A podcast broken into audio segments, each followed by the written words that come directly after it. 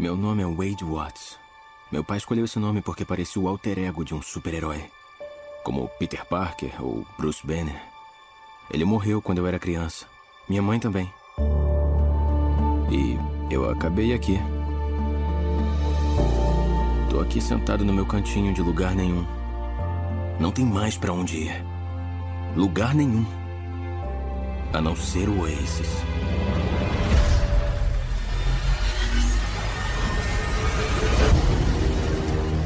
Um universo inteiro virtual. As pessoas entram no Oasis por tudo que elas podem fazer. Elas ficam por tudo que elas podem ser. O Oasis foi criação do James Halliday. Oi, se está assistindo isto, é porque morri. Eu criei um objeto oculto, um easter egg. A primeira pessoa que encontrar vai herdar meio trilhão de dólares e o controle total do próprio Oasis. O Oasis é o recurso econômico mais importante. Então isso é uma guerra para controlar o mundo.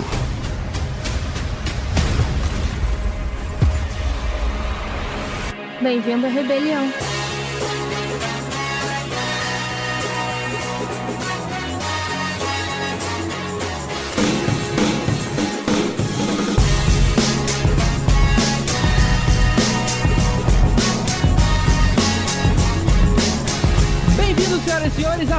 Um podcast para falar sobre filmes e séries de TV. Nós somos os podcastinadores. Eu sou o Gustavo Guimarães e aqui comigo, a caminho do planeta Doom para a Batalha do Século, estão Fernando Caruso. Fala galera, não tenho nenhuma piada de abertura, cara. Eu só tô aqui ainda em choque que eu vi Battletoads correndo na tela.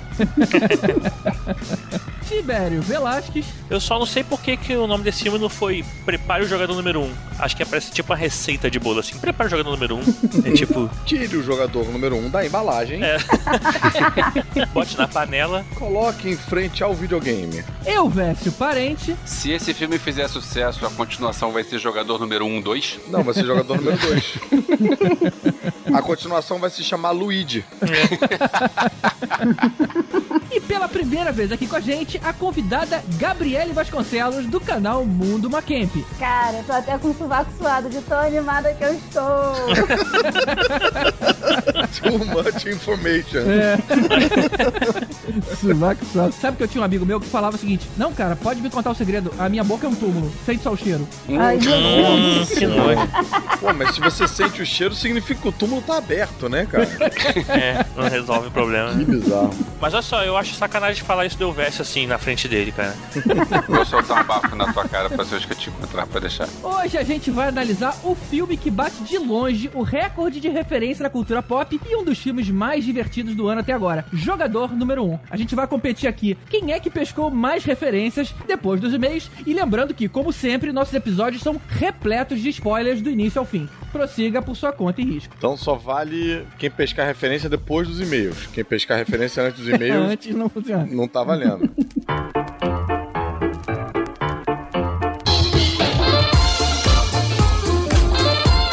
Elvis, hoje a gente vai ler um e-mail só, que eu queria dar um aviso aqui. Fala, GG. Eu queria fazer um comentário sobre um erro que aconteceu no episódio anterior. Um erro. Caramba, deve ter sido algo muito grave. Oh, caramba, o que será Bom, que aconteceu, GG? Não foi um erro do que a gente falou, porque isso a gente erra sempre, mas foi um erro de edição. Duas músicas subiram do episódio e uma delas deixou um gap de 20 segundos de silêncio. Pô, Elvis, ficou bem feio essa. Mas, ô GG, e aquele trabalho que a gente faz pra validar que você manda o arquivo pra gente antes pra gente dar uma ouvida? Pois é, a gente tem essa rotina aí, sempre que eu finalizo a edição, o grupo ouve antes pra analisar volume, uma coisa talvez que foi dito precise sair, etc. Isso aconteceu normalmente. Só que, quando eu fui fazer uma edição que o Tibério pediu, a minha máquina deu uma travada e, sabe-se lá como, dois arquivos ficaram com 1K de tamanho em vez dos muitos megas que cada música ocupava. E como elas estavam numa área já aprovada, entre aspas, eu nem me preocupei de olhar para ela. Aí eu exportei o episódio com essa ausência, com esses, esses dois arquivos corrompidos, e a gente só foi perceber o erro no meio do dia seguinte, e todo mundo que baixou na parte da manhã e na hora do almoço ficou aí com essa versão capenga. E o pior é que ficou sem uma das músicas mais legais, que é a do Warcraft, que introduzia o bloco, né, que a gente falou daquele filme, e sem a música de fundo aí de um outro bloco também.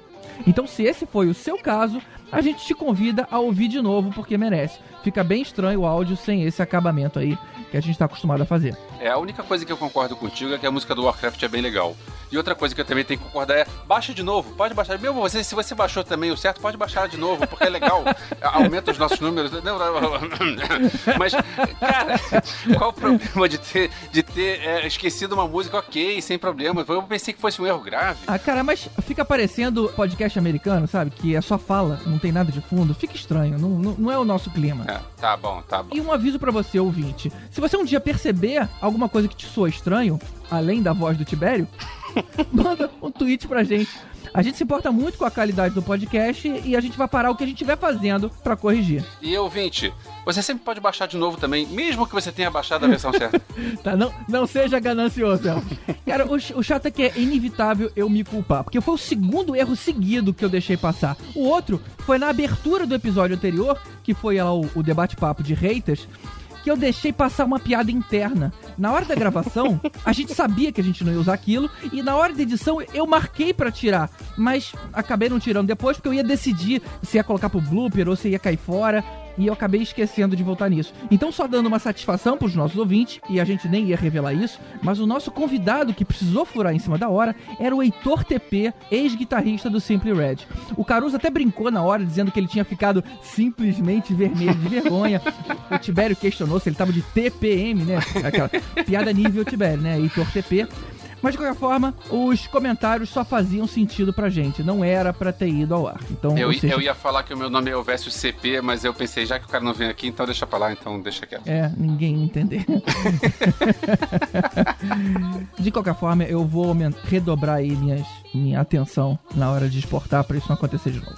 Ok. Então vamos lá, Elvis. Sorteia aí um, um dos e-mails pra gente ler agora, já que só tem tempo de ler um só. Olha só, o Alan Almeida, ele deixou um comentário no site bem legal. Aliás, todo mundo pode escrever lá, podcastinadores.com.br. Tem tido uns debates bem legais. Cada vez que sai um episódio, um monte de gente comenta. A gente também comenta em cima e tal. É, é bacana, a interação é bem legal depois. E aí o Alan falou assim: Caraca, cara, que nostalgia eu vi nesse episódio. A maioria desses filmes saiu lá no meio da minha adolescência ou vi quando criança. São filmes ruins em maioria. É. Ou em totalidade. Não, não, não. É a maioria. Silent Hill é bom. Devo. Mas como um moleque meio nerd e viciado em filmes, eu alugava uma porrada nas locadoras e via. Alone in the Dark, Silent Hill, Resident Evil, Doom eram uma merda, mas me fizeram companhia em várias tardes depois da escola. Fora os clássicos Street Fighter e Mortal Kombat. Aí ele coloca assim: Eu considero Mortal Kombat 1 um filme até que legalzinho. Cara, teve mais de um Mortal Kombat? Céus, eu tenho medo disso. E eu também nem sabia. É, eu, eu falei no, no, no dia, eu continuo não sabendo qual é o Street Fighter qual é o Mortal Kombat. Um deles tem o Jean-Claude Van Damme, o outro tem o, o Christopher Lambert. Who cares? pois é. Aí ele continua assim, uma pequena correção. Tibério, tu disse que o Prince of Persia se baseou no jogo dos anos 80, e não é bem verdade. A série começou mais ou menos nessa época, mas o filme com Jake Gyllenhaal é baseado numa trilogia que saiu para PC PS2, cujo primeiro jogo, que foi o material base pro filme, se chama Prince of Persia Sands of Time, ou Areias do Tempo. Ah, então, ou seja, o Prince of Persia sempre foi um jogo, mas a versão do filme não era aquela que a gente jogou lá atrás em monitores de fósforo verde, né? Na verdade, o que tinha, na, eu lembro, eu não revi o, o Prince of Persia agora e eu não joguei de novo o jogo Prince of Persia agora. Mas eu lembro que a introdução do filme tinha algumas coisas que pareciam esse, esse jogo do monitor verde. Que era tipo, ele andar em cima de um telhado e o telhado desmontando enquanto ele ia andando, ele pular e ficar pendurado, sabe? Aqueles, aquelas coisinhas básicas que tinham no jogo. Tinha aqueles espetos que saíam do chão também? Eu não me lembro se tinha isso, mas a introdução do filme, tipo, a primeira sequência de ação do filme, tinha algumas coisinhas dessas. Então o resto tem nada a ver com isso, porque afinal não era um filme baseado naquele Prince of Persia. É, beleza, então faltou aí essa informação. Continuando, é uma boa trilogia, inclusive. O primeiro é mais ou menos, o segundo é dark pra cacete e sensacional, e o terceiro é um meio termo. Peraí, teve, tiveram três filmes do, do- Não, não, ele tá falando do jogo. Ah, tá, ok. E ele fala que é uma boa trilogia quando fala que o primeiro é mais ou menos e o terceiro é meio termo. Será que é uma boa trilogia ou será que é um bom segundo jogo? Bom, whatever. Vale a pena dar uma conferida para quem gosta do Prince of Persia ou dessa temática. Aliás, o que é curioso é que o jogo que viria a seguir dessa trilogia foi tão expandido em seus conceitos que acabou virando uma franquia diferente e hoje a gente conhece como Assassin's Creed. Olha só. É, o, o cara pulando, o cara andando no telhado e pulando também, né? Eu não revi o Prince of Persia, mas eu não lembro dele ter sido tão ruim quanto esse Assassin's Creed. Naquela lista nada se salvou, cara. Talvez a Tomb Raider. Bom, Resident Evil e, e Silent Hill, mas tudo bem. Então é isso, pessoal. A gente queria agradecer então aos nossos padrinhos responsáveis por manter esse projeto ativo até hoje. Mas especialmente os nossos padrinhos iodas, que são eles: Mário Rocha, Sérgio Salvador, Rogério Bittencourt de Miranda, Marcelo Petego, Éder Fábio Ribeiro, Alberto Camilo, Carolina Lindoso Nietzsche, Draco, Luiz Eduardo Birman, Marcel Melo e Rodrigo Alves. E também os Super Saiyajin Fábio Ricardo Caldas, Lucas Lima, Renato Arcanjo e Leonardo Ferrari. E o Super Mestre dos Magos, Alexandre Mendes e Tiago Luiz Silva. Muito obrigado a eles e a todos os outros padrinhos que contribuem com qualquer valor lá em padrim.com.br barra podcastinadores. E sempre lembrando, se você não puder ou não quiser contribuir no Padrim, pode contribuir divulgando o nosso, nosso podcast, que isso é um negócio também muito importante. Exato. Spread the word, para mais gente conhecer. é isso aí. Se você tem aquele amigo que você acha que vai gostar de algum dos temas que a gente fez, mostra o episódio para ele. Ia ser muito legal se ele começar a ouvir e até conversar com você sobre o episódio que ouviu. E se ele não gostar de nenhum, manda ele ouvir de hater. É. Então é isso, gente. Manda um e-mail para contato@podcrachadores.com.br, um like lá no facebook.com.br podcrachadores ou comenta aqui no post do episódio em podcrachadores.com.br. Vamos seguindo agora com o nosso especial sobre o filme Jogador número 1. Será que o filme foi bom? Será que eu gostei? Será? Será? Será? Será? Será que eu gostei? Ótimo.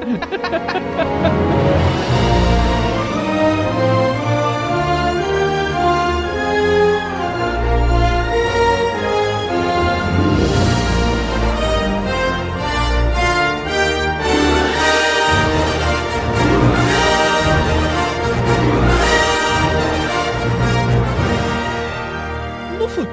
houve uma grande decadência da sociedade e a escassez de comida matou muita gente de fome. Ajudando a suportar esse cenário distópico, foi criado em 2025 o jogo Oasis, que se tornou não só uma febre em pouco tempo, mas uma necessidade de fuga daquela difícil realidade. Assim como a banda. Ai, que puta.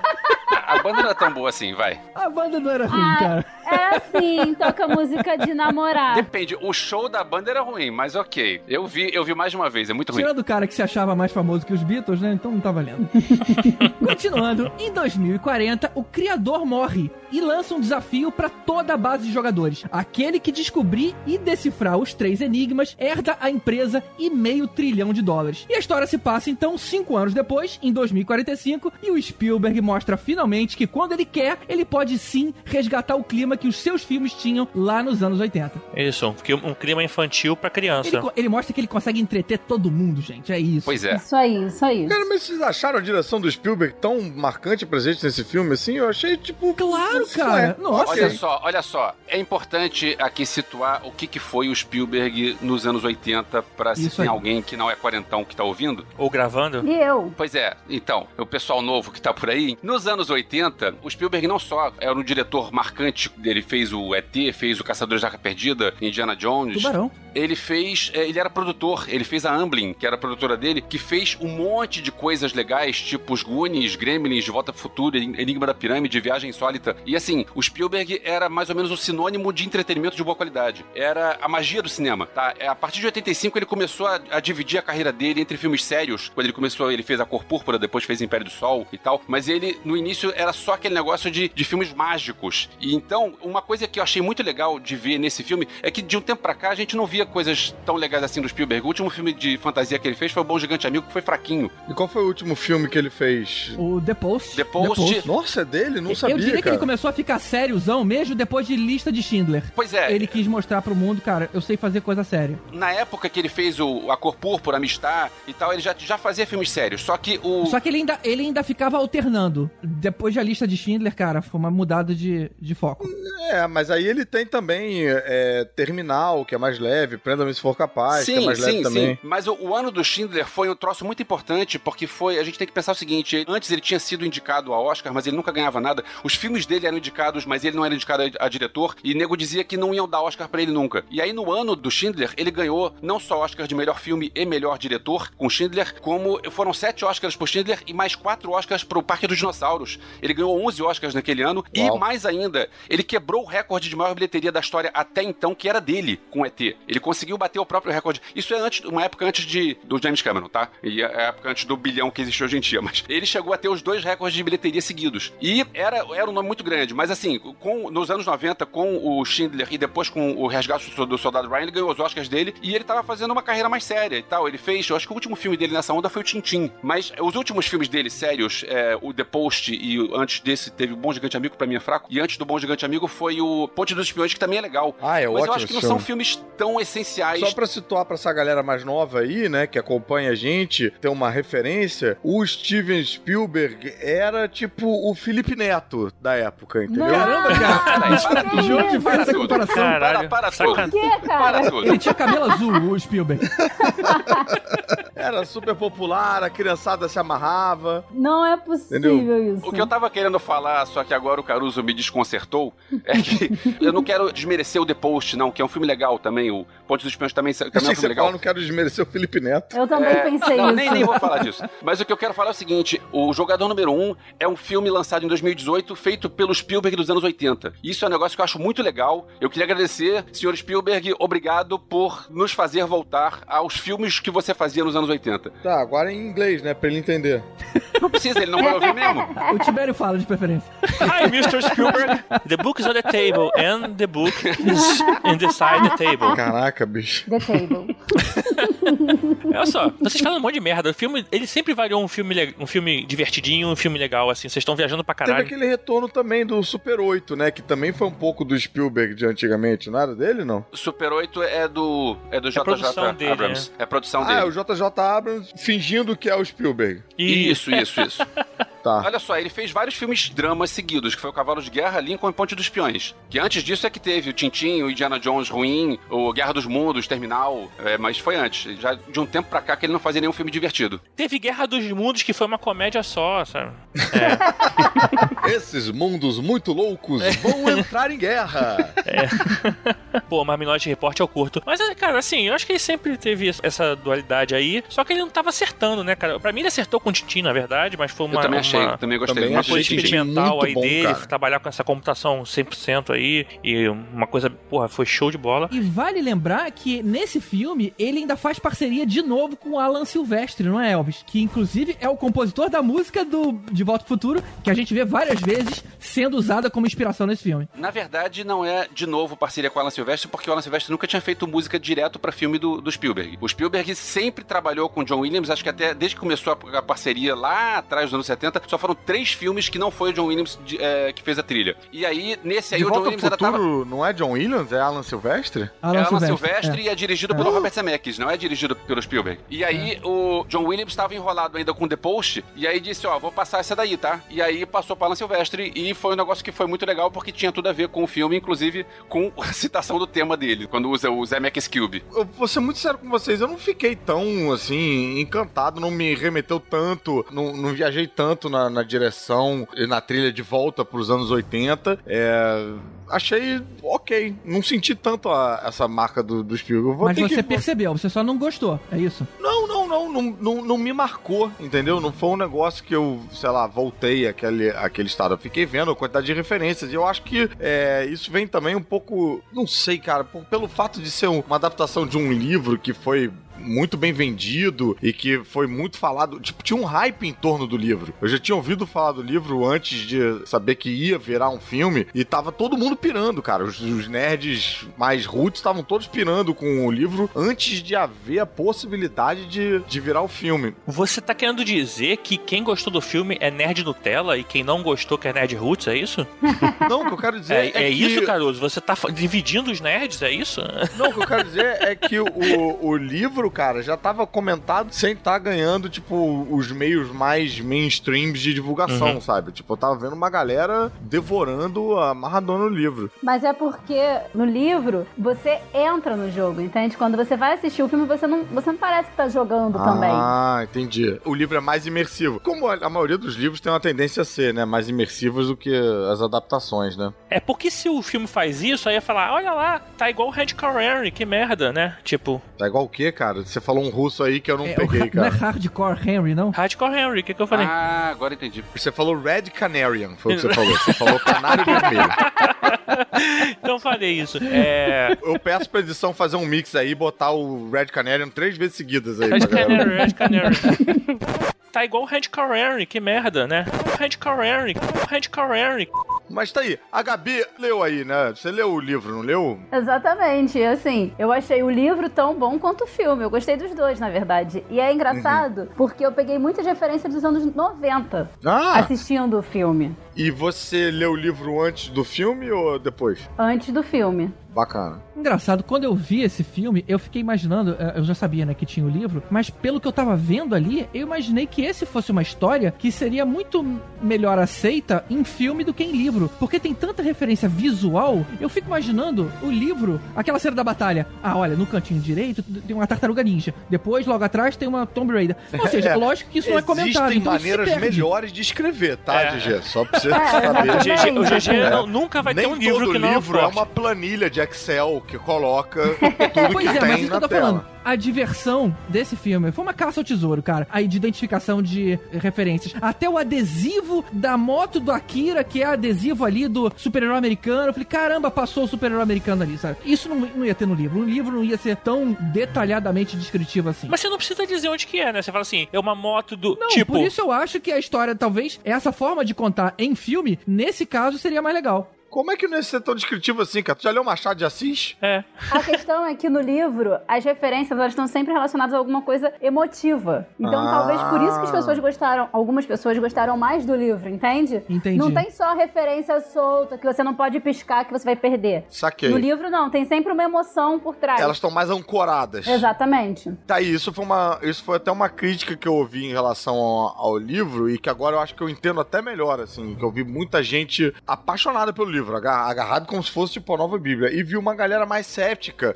que reconheceu nisso uma espécie de trapaça, entendeu? Pra Ah, pegar é. o leitor, sabe? Tipo, de fazer apelação, como se fosse. Isso até o próprio filme, né, cara? Que vamos combinar que a gente pode até depois entrar mais no roteiro. ma- É, mas eu acho que no filme passa mais batido, fica mais superficial, né? Mas eu achei a história bem rasa, assim, ela se agarrando muito nessas referências, cara, porque, Uhum. é, assim, a história em si, se você tirar as, tira as referências do filme, ele não é nada, né, cara? Assim, é uma história Não, bem cara, a simplesinha. Eu discordo. funciona Não, ele, direitinho. ele Não, é eu uma discordo. crítica social. Ele é uma Hum, crítica social. E isso não. é interessante do filme. Exatamente, você se isolando. Eu discordo. Eu Hum. entendo o que o Tibério tá falando, mas eu discordo porque eu acho que quase todas as referências, tirando a parte do iluminado, todas as referências são coisas que estão de fundo e você pode não ter. Você pode não Sim, entender. e aí o filme vai ficar uma droga, porque você fica tem que prestar atenção naquela é, história é um filme de aventura. que- É um filme de aventura que você tem que, cara. que Sim, As perseguir referências a- as é a pistas. cauda e, o- e a cereja do Sunday. Não, Mas se você não é. tirar isso, ainda tem um bom sorvete Não, ali pra você não tem consumir, não. cara. Não é Então, ruim, não tá Eu acho que o sorvete que tem ali é meio de, é meio de creme, cara. Não é, É, um é creme, sorvetão. não é nem baunilha, é creme mesmo. Creme, creme, cremão. Mas é o Hagendaz, não o picolé da boleca. Eu não, Não. sei, não. Não. Acho que a gente entrar Boa, no filme Elvis. a gente vai lá nesse negócio. De qualquer forma, você recomenda o livro, Gabi, mesmo depois de ter visto o filme? Tipo, pra quem já viu o filme, lê o livro depois? Recomendo. A questão é que as pessoas sempre têm essa mania de comparar o livro com o filme. Só que são emoções diferentes. Claro. São histórias diferentes, entende? E aí, se você for ver o filme querendo o livro, vai ser a mesma coisa que Harry Potter. Se você pegar Harry Potter no livro e Harry Potter em filme, tem muitas coisas que são falhas. É. Mas assim, o livro é sensacional, como o filme eu também achei sensacional. E a questão da referência, eu entendo como um plus, não como a base. Como essencial. Exatamente. É, eu achei muito interessante essa comparação que você fez sobre Harry Potter, Gabi. Queria ver o GG falar mais sobre isso. Tá bom. eu não tenho nada a dizer. Mas, cara, deixa eu te falar. O que eu achei um grande valor nesse, nesse filme, tudo bem, vocês questionaram a história, mas além das referências, eu achei ele tão amarradinho, cara. Na verdade, eu achei impressionante que o, todos os elementos usados para contar a história, eles fazem todo sentido de uma forma geral. Tipo assim, você recolher moeda para comprar mais combustível, é porque você não tem grana para sair com o tanque cheio, faz sentido no mundo dos games. Você tem uma funcionalidade de localização de amigo que acha qual é o jogo que ele tá no momento, faz sentido no jogo dos games, sabe? A, aquela mecânica de mostrar um pátio cheio de estação de jogos, e aí quem ia morrendo ia ficando vermelho. Cara, isso faz sentido pra uma corporação, se ela existisse, né? E tivesse aquele objetivo. Então tudo isso eu achei muito funcional, muito bacana. Até a questão de você agregar valor ao game, assim, como no caso de você buscar lucrar com aquilo, faz sentido. Porque se você pensar um pouco no jogo como se fosse The Sims, o Madelode é o que você faz o tempo inteiro. É. Eu não entendi essa referência. É, eu, eu não sei o que é Madelode. É, Madelode é como você ganha dinheiro infinito. É o objetivo de vida de todo mundo. é. Dentro do jogo e fora do jogo, né? Exatamente. Agora, só uma coisa. Vocês estão falando assim que faz sentido no mundo dos games, é que, na verdade, essas coisas, elas existem, né? Assim, você encontrar seu amigo, quando você liga o Xbox, ele diz seus amigos o que, que eles estão jogando e você pode entrar na partida com eles. Caraca, que doido. Não inventaram isso pro filme, né? É, isso eu não sabia. Mas eles usaram um comportamento, a gente já percebe que o garoto, ele é pobre. Então ele sai do jogo com pouco combustível, porque ele não tem grana para isso. Exatamente. Então ele vai lá para trás para ficar pegando moeda para ir continuar correndo. Sim. Isso é um comportamento de quem joga mesmo, né? Cara, eu imagino. Tô contigo aí. A ambientação é muito legal. Esse universo, como ele é apresentado, é muito legal. Todas essas partes estruturais são muito bacanas, mas eu senti que faltou um pouquinho de alma ali. Eu acho que os atores não são, tipo, porra, não, não empolgam tanto. Os personagens, pô, aqueles outros dois amigos, tirando a, a amiga que faz o Master of None lá. Os outros dois, o de 11 anos e o outro coisa, meio foda-se, é, assim, é não é? Aqueles dois tem... lá são personagens, é. tanto faz. Até a atriz protagonista, não, porra, não é tão, sabe, quando ela aparece humana, ela não é tão carismática mas, e... Mas isso porque você tava comparando com a versão virtual. É normal, cara. Ela não, sai não. de uma garota super cool, tudo bacana, pra uma pessoa normalzinha. Não, nem é, é, é, é, proposital cara. esse choque. Não, inclusive eu achei que o visual dos protagonistas, achei bem fraquíssimo. Não me empolga aquele visual do menino, é, sei lá, não é uma parada que, tipo, ah, porra, queria ter esse avatar. O da menina também. Não achei, sei lá. Eu achei nesse lugar do coeficiente humano um pouquinho mais fraco. A única coisa que eu mudaria ali é que eu teria feito o nickname do Wade, em vez de ser Percival, ser Cíclope. Ia ser uma, uma mensagenzinha bacana, né? Porque Por quê, hein? Ele era o Scott Summers do filme dos X-Men. É verdade. Nossa, nem me liguei. Eu acho que esse filme ele tem, ele é uma relação muito direta com Goonies para mim, assim. Por que, que eu falei isso? Primeiro que assim, eu, além de ser uma produção do Steven Spielberg, a gente vê Goonies hoje em dia, a gente vai falar, porra, cara, é filme maneirinho, né? Tipo, pô, dá maior saudosismo, tu acha que é um grupo de amigos que tá uhum. lá, faz aquelas aventuras, e a gente gosta daquilo porque sente um saudosismo. O jogador número um, ele acho que ele é o mesmo da. Assim, ele tem uma história bem simples, tem aquele grupo de amigos que faz aquelas coisas lá, e você acaba gerando um saudosismo por um filme que você não, nunca viu antes, porque ele tem as referências que fazem pra gente. Se você pega uma pessoa que nunca viu, tipo, sei lá, minha esposa mesmo, nunca não pegou referência nenhuma, vamos assim dizer, praticamente. Só do tipo Iluminado, de Volta Futuro, bem as básicas. Ela achou o filme fraco demais, cara. Ela, o filme não é bom. Você botou um excelente ponto, comparando com o Goonies. Cara, aquela galera do Goonies, você se importa muito com aquela galera. É verdade. Com o gordinho, com o bocão, o menino que gosta da menina, mas não tem coragem, a menina namora o irmão que é mais velho, gostosão e tal. Então, assim, você tem desenhado aqueles personagens, você consegue traçar um paralelo com a tua vida. Os outros personagens, essa trupe de amigos, é muito X, cara. Você não traz esse paralelo humano tão grande. Você tá encantado lá com o mundo, o universo criado e tal, mas eles não têm essa coisa que tem em Goonies, que, por exemplo, o que tá em, em jogo no Goonies é a casa deles continuar ali, porque eles precisam da grana, porque senão vão ter que se mudar e a amizade vai se desfazer. Então você precisa se importar com aquela galera e você no final comemora que eles conseguiram o que eles queriam, porque tem um coeficiente emocional que precisa funcionar para a história chegar no seu desfecho satisfatório. Esse coeficiente emocional, cara, vamos entrar no filme, cara, vamos entrar no filme.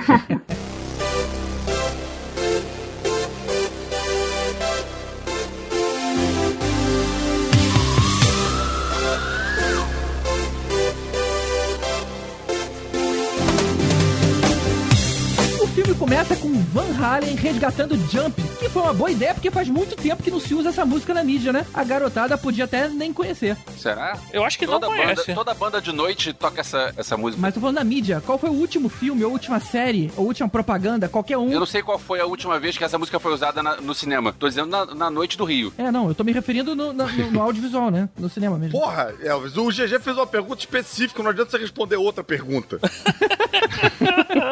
ah, eu em casa ouço bastante. Sim, mas eu tô falando na mídia, sim, mas na minha casa eu ouço, não faz sentido, cara. Eu fui outro dia na casa da minha avó e ela tava tocando. É. Cara, o dia que minha avó ouvir Van Halen, eu vou ficar feliz.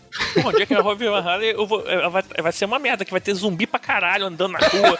Vai ser uma porra. Bom, anyway, a gente passa a conhecer as favelas verticais. Ele conta que os pais morreram na época, que a comida era pouca e tudo Favela mais. vertical, você tá falando do Rio de Janeiro? Porque aqui as favelas tudo vertical. Ah, lá, né, cara? Aquilo é uma É, o favela. filme tem muita referência do Rio de Janeiro, né? Acho que foi inspirado. É, isso, isso acho que também foi uma coisa que eles apresentam, o futuro distópico e tal, né? Que eu acho que, pô, deve causar um choque no americano médio. A gente vê aquilo e fala, pô, eu passei por isso pra chegar no cinema.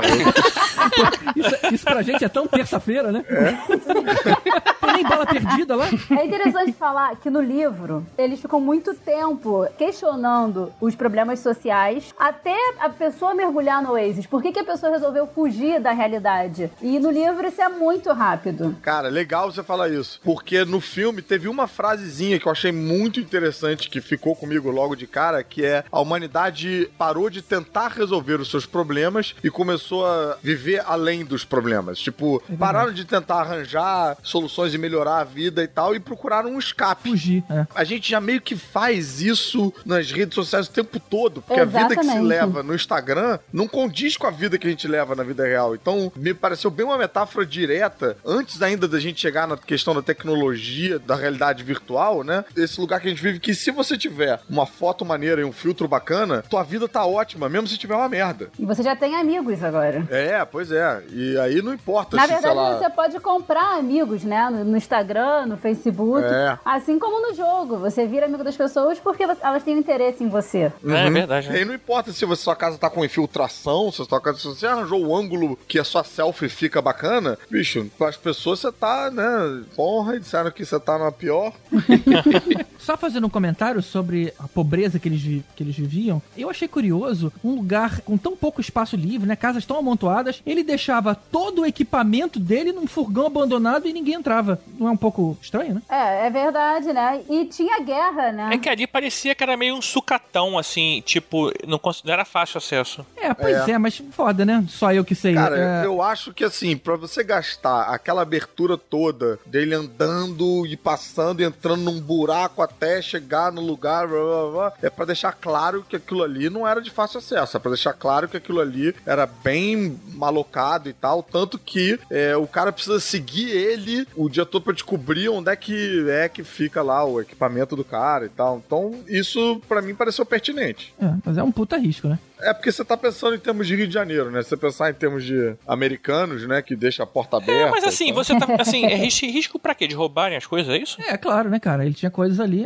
Onde ele passava a maior parte do dia dele era ali. Até porque o mundo queria ganhar alguém. Sim, mas aquelas coisas também, é, de acordo com esse futuro que eles estão apresentando ali, todo mundo tem, né? Não é uma parada É, assim. exatamente. É um lugar meio comum, parecia que ele ia pra lá, na verdade não era pra, era pra fugir de casa, pra se esconder, e não pra assim, tipo, esconder as coisas dele. Ele não, ele não tinha nada melhor que ninguém, sabe qual é? Bom, ele tinha, né? Tinha aquela super roupa que ele ganhou depois e continuava lá. A super roupa dele ele escondeu em casa, tanto que o tio pegou. Isso, verdade. É. A gente já tá por fora. E a super roupa é uma merda, né, cara? Super roupa só serve pra tu sentir chute no saco, cara. Cara, que essa bosta de É, super eu também acho super estranho. E soco na costela. Falei, pô, aquilo deve dar uma maior desvantagem em combate corpo a corpo nos jogos, cara. É, É, eu pensei, isso. eu pensei isso, eu falei, cara, que porra de roupa que serve pra você É, é apanhar, porque né? aquilo ali é pra putaria, cara. Ah, mas é uma forma de te trazer a realidade, né? Sim. Ah, mas olha a desvantagem que é. É uma desvantagem, mas se a gente pensar que a pessoa, ela vive só no mundo virtual, se você ficar o tempo inteiro só no mundo virtual, uma hora você se sente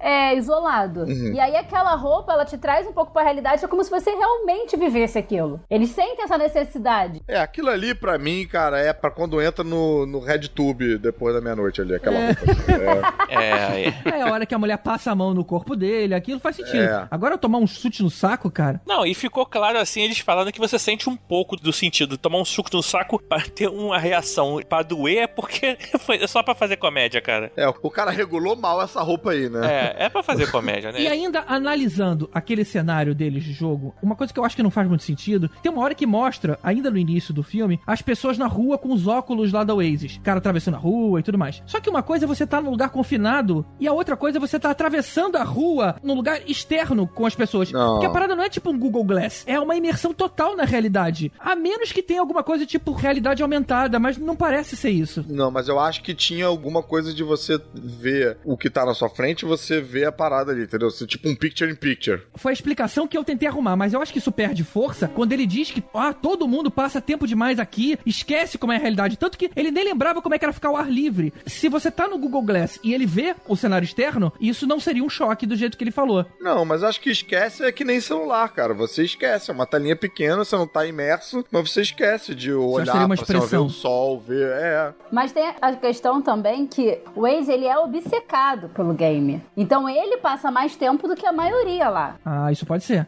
Você tem as pessoas obcecadas e tem as pessoas que não são tanto, né? Exatamente. É. Ele larga a vida dele pra ele viver aquilo. Ele tem certeza que ele vai ganhar aquele game, entendeu? Uhum. Eu acho também que o filme passa a sensação maior disso, né? Tipo assim, essa questão mesmo de ver as pessoas na rua. Ele mesmo existe um lugar todo preparado com esteira no chão pra poder, quando ele andar, andar dentro do Isso é game. muito maneiro. Maneira aquela esteira que vai pro lado também, né? É. Maneiro Então, aquilo. mas olha só, aí quando ele tá no furgão, ele tem que estar lá meio que voando pra poder andar e andar dentro do game. E estando parado. Na rua, as pessoas têm que ficar andando, dando testada na- em poste, sacou? É? Porque senão a pessoa vai ficar desviando no mundo real. Pisando na merda do cachorro. Ou tem um comando que você consegue fazer, tipo, num joystick, entendeu? Pra você não precisar ficar andando. Então, só que não tem não, cara. Esse- essa parte foi o maior furo do roteiro. Eles tentaram mostrar as pessoas na rua usando como se fosse uma coisa meio massa e não ficou legal, cara. Não Ah, deu ruim. Não deu ruim pra mim, não. Pois é, o meu problema é pessoas na rua. Não era pra ter na rua. Eles tinham que botar, tipo, as pessoas num shopping, alguma coisa assim. No momento que eles botaram na rua, a ideia foi boa, mas a execução não foi, não.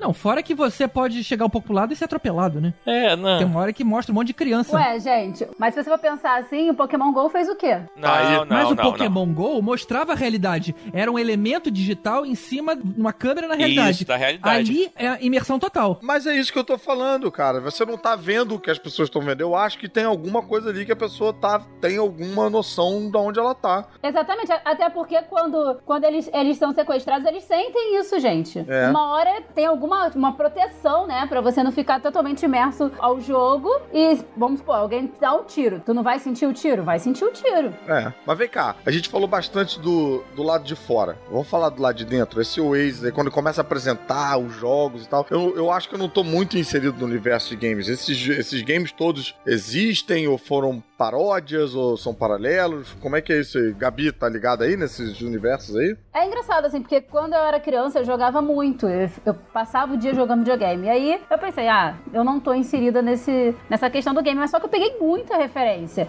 E realmente existe tudo o que mostrou. Teve gente do meu lado surtando, reconhecendo, O que eu assim. gostei é que mostraram tipos de jogos diferentes que nem é na vida real, né? É verdade. Você tinha jogo de esporte, jogo de batalha. Mortal Kombat. É, tinha até o Minecraft ali que eu achei curioso deles terem usado resolução é, reduzida ali no Minecraft. Ou seja, mesmo no futuro, o Minecraft ainda é meio tosquinho, sabe? A ideia é essa. Mas né? eu achei que foi um presente pro público jovem, entendeu? Pro- porque Sim. assim, o filme tem muita nostalgia dos anos 80 e tal, e aí você que é, que é novinho, você vai ver o filme e não vai pegar tanta referência, aí tu vê o Minecraft e tu fala, caraca, pensaram em mim, então de parabéns. É que tem uma coisa assim interessante, porque no, no livro, o Ryder, ele é, ele é muito focado nessa coisa dos anos 80, né? Ele é tipo, a gente, se a gente desenvolvesse um jogo hoje, né? A gente ia botar todas as nossas referências dos anos 80. E era o que aconteceu com ele. E aí o que acontece? Tudo dentro lá do livro, é, tudo dentro do Oasis, é voltado pra coisas dos anos 80. Só que se o filme viesse disso, ia ser mais Goonies do que o filme já é. Exatamente. Então eles tiveram que fazer. Como o filme é voltado para um público mais infantil, tanto que não tem sangue, não- assim, tem, você vê que é um público mais adolescente adolescente, assim, não é um. A gente não é o PG-13. foco principal, é. apesar de ter muita coisa pra gente. Então eles tiveram que botar referência a Halo, Overwatch. Cara, Overwatch saiu ontem. Assim, nem quando o filme foi escrito tinha Overwatch ainda, assim. E tá no, no, no filme, entendeu? Então, porque eles tiveram. Eles fizeram essa adaptação pra poder a galera mais nova também a curtir e sentir a- a- a- as mesmas referências que a gente. Pelo até pior, digo que a galera mais nova percebeu mais referências do que a gente mesmo sentiria, né? Exatamente. As de jogos eu acredito que sim mesmo. Sobre as referências, tem uma coisa que a gente esqueceu de falar no início, que é, é como é que. é, porque esse filme ele consegue misturar um monte de universos diferentes, é, tanto de filmes, de séries e jogos e tal. E a gente pensa no cinema, isso nunca acontece por causa dos direitos autorais. Aí a gente lembra, na história do cinema, quando é que a gente viu outro crossover parecido com esse? É mesmo. É, eu diria que foi o- uma cilada pra Roger Rabbit, que foi quando conseguiram juntar o- a turma do Pernalonga com a turma do Mickey. E foi a primeira e única vez que você mas, tem. mas eram dois universos se chocando, Sim, né? mas Só. você tinha pela primeira e única vez dois grandes universos misturados e tal, com alguns outros menores, tipo tinha Betty Boop no meio. E aí você pensa, quem era o Não, produtor? tinha pica-pau, cara, o Walter Land. Pois é, quem era o produtor do Roger Rabbit? Era o Spielberg. Olha. Agora, 30 anos depois, o Spielberg tem mais poder, tem mais dinheiro. Ele deve ter dito pra galera: olha só, eu tô fazendo um filme, já tem esse pessoal aqui. Quer entrar? Aí fica mais fácil, né? Ou então metade da verba do, pra fazer o filme foi pra pagar direitos autorais. eu não sei se ele precisa de tanta verba pra pagar, porque com os contatos que ele tem, eu acho que ele consegue boa parte daquilo por um preço justo, não É, por um. Porque o que que é mais caro, acho ele diz: beleza, sai fora, não preciso. E a própria Warner pode ceder os direitos autorais. É, eu acho que é mais, por exemplo, o Halo é da Microsoft. Eu acho que é muito, faz sentido eu ter uma, ser- a Microsoft e falar, pô, tu quer usar um personagem meu pra fazer propaganda pra mim? Aí no filme bota aí, cara. Porque é uma forma de você fazer propaganda também do jogo, né? Do, do sentido contrário. A galera vai saber, querer saber o que, que é aquilo, sabe? É, você não vai querer fazer parte dessa farra? É, tipo, eu acho que ele pode não conseguir botar uma imagem de Star Wars, por exemplo, mas ele vai conseguir citar tal, mas não vai conseguir botar a imagem porque aí é muito grande, né? A Disney e tal já tem um esquema dela, Assim mas. como ele teve referências de Senhor dos Anéis e não, não pode. Ele pode citar, mas não pode colocar o personagem, né? É. Falando dessas referências, eu achei muito engraçado o conceito de gente que tem que estudar a referência, a galera lá da, da empresa, né? Ah, Que, é. tipo, vira meio como se deixa de ser bom. uma coisa natural e orgânica e passa a ser, tipo... Um emprego, eu quero um emprego é, desses. Uma coisa lucrativa, né? É. Tipo, os caras que não viveram a parada, mas ficam estudando o que que era que tinha no Atari, no não sei o que. É bem engraçado isso. Já que você mencionou já aquela empresa, que é a. Como é que é o nome? Um IOI, né? A Innovative Online In- Industry. É, eu só ouvia iOS, cara. Na minha cabeça era iOS. Depois eu que sou o Apple fanboy, hein? Não, mas eu achei, o, que, o meu comentário ia ser, eu achei o vilão, cara, ele excessivamente clichê, assim. Verdade. Aquele cara, não só ele super ambicioso, normal, coisa mesmo de, de filme dos anos 80, mas ele ir pessoalmente no jogo resolver os problemas e acabar com os garotos, é a anos 80 demais, né? É, bem anos É, 80. o vilão, o vilão que é o Rogue One, né? É o vilão do Rogue One também. Sim. Mas eu achei o ator bom, cara. Achei Sim. que ele É, executou é bem essa é função. aí. legal. Você fica com raiva dele, né? Eu só achei que eu ia ter mais trabalho pra ficar falando aqui mal do roteiro, mas na verdade vocês estão me ajudando. Então, assim, beleza, né? É isso mesmo. o filme é isso, cara. O, é, o filme, assim, ele é caricato, ele é, assim, é simples, e as referências que ajudam a manter ele, assim, que te empolgam. Não, mas, não, mas eu discordo de você porque eu achei a história muito bacana, muito amarradinha. E como todo não, filme, o vilão é caricato, já falou aí.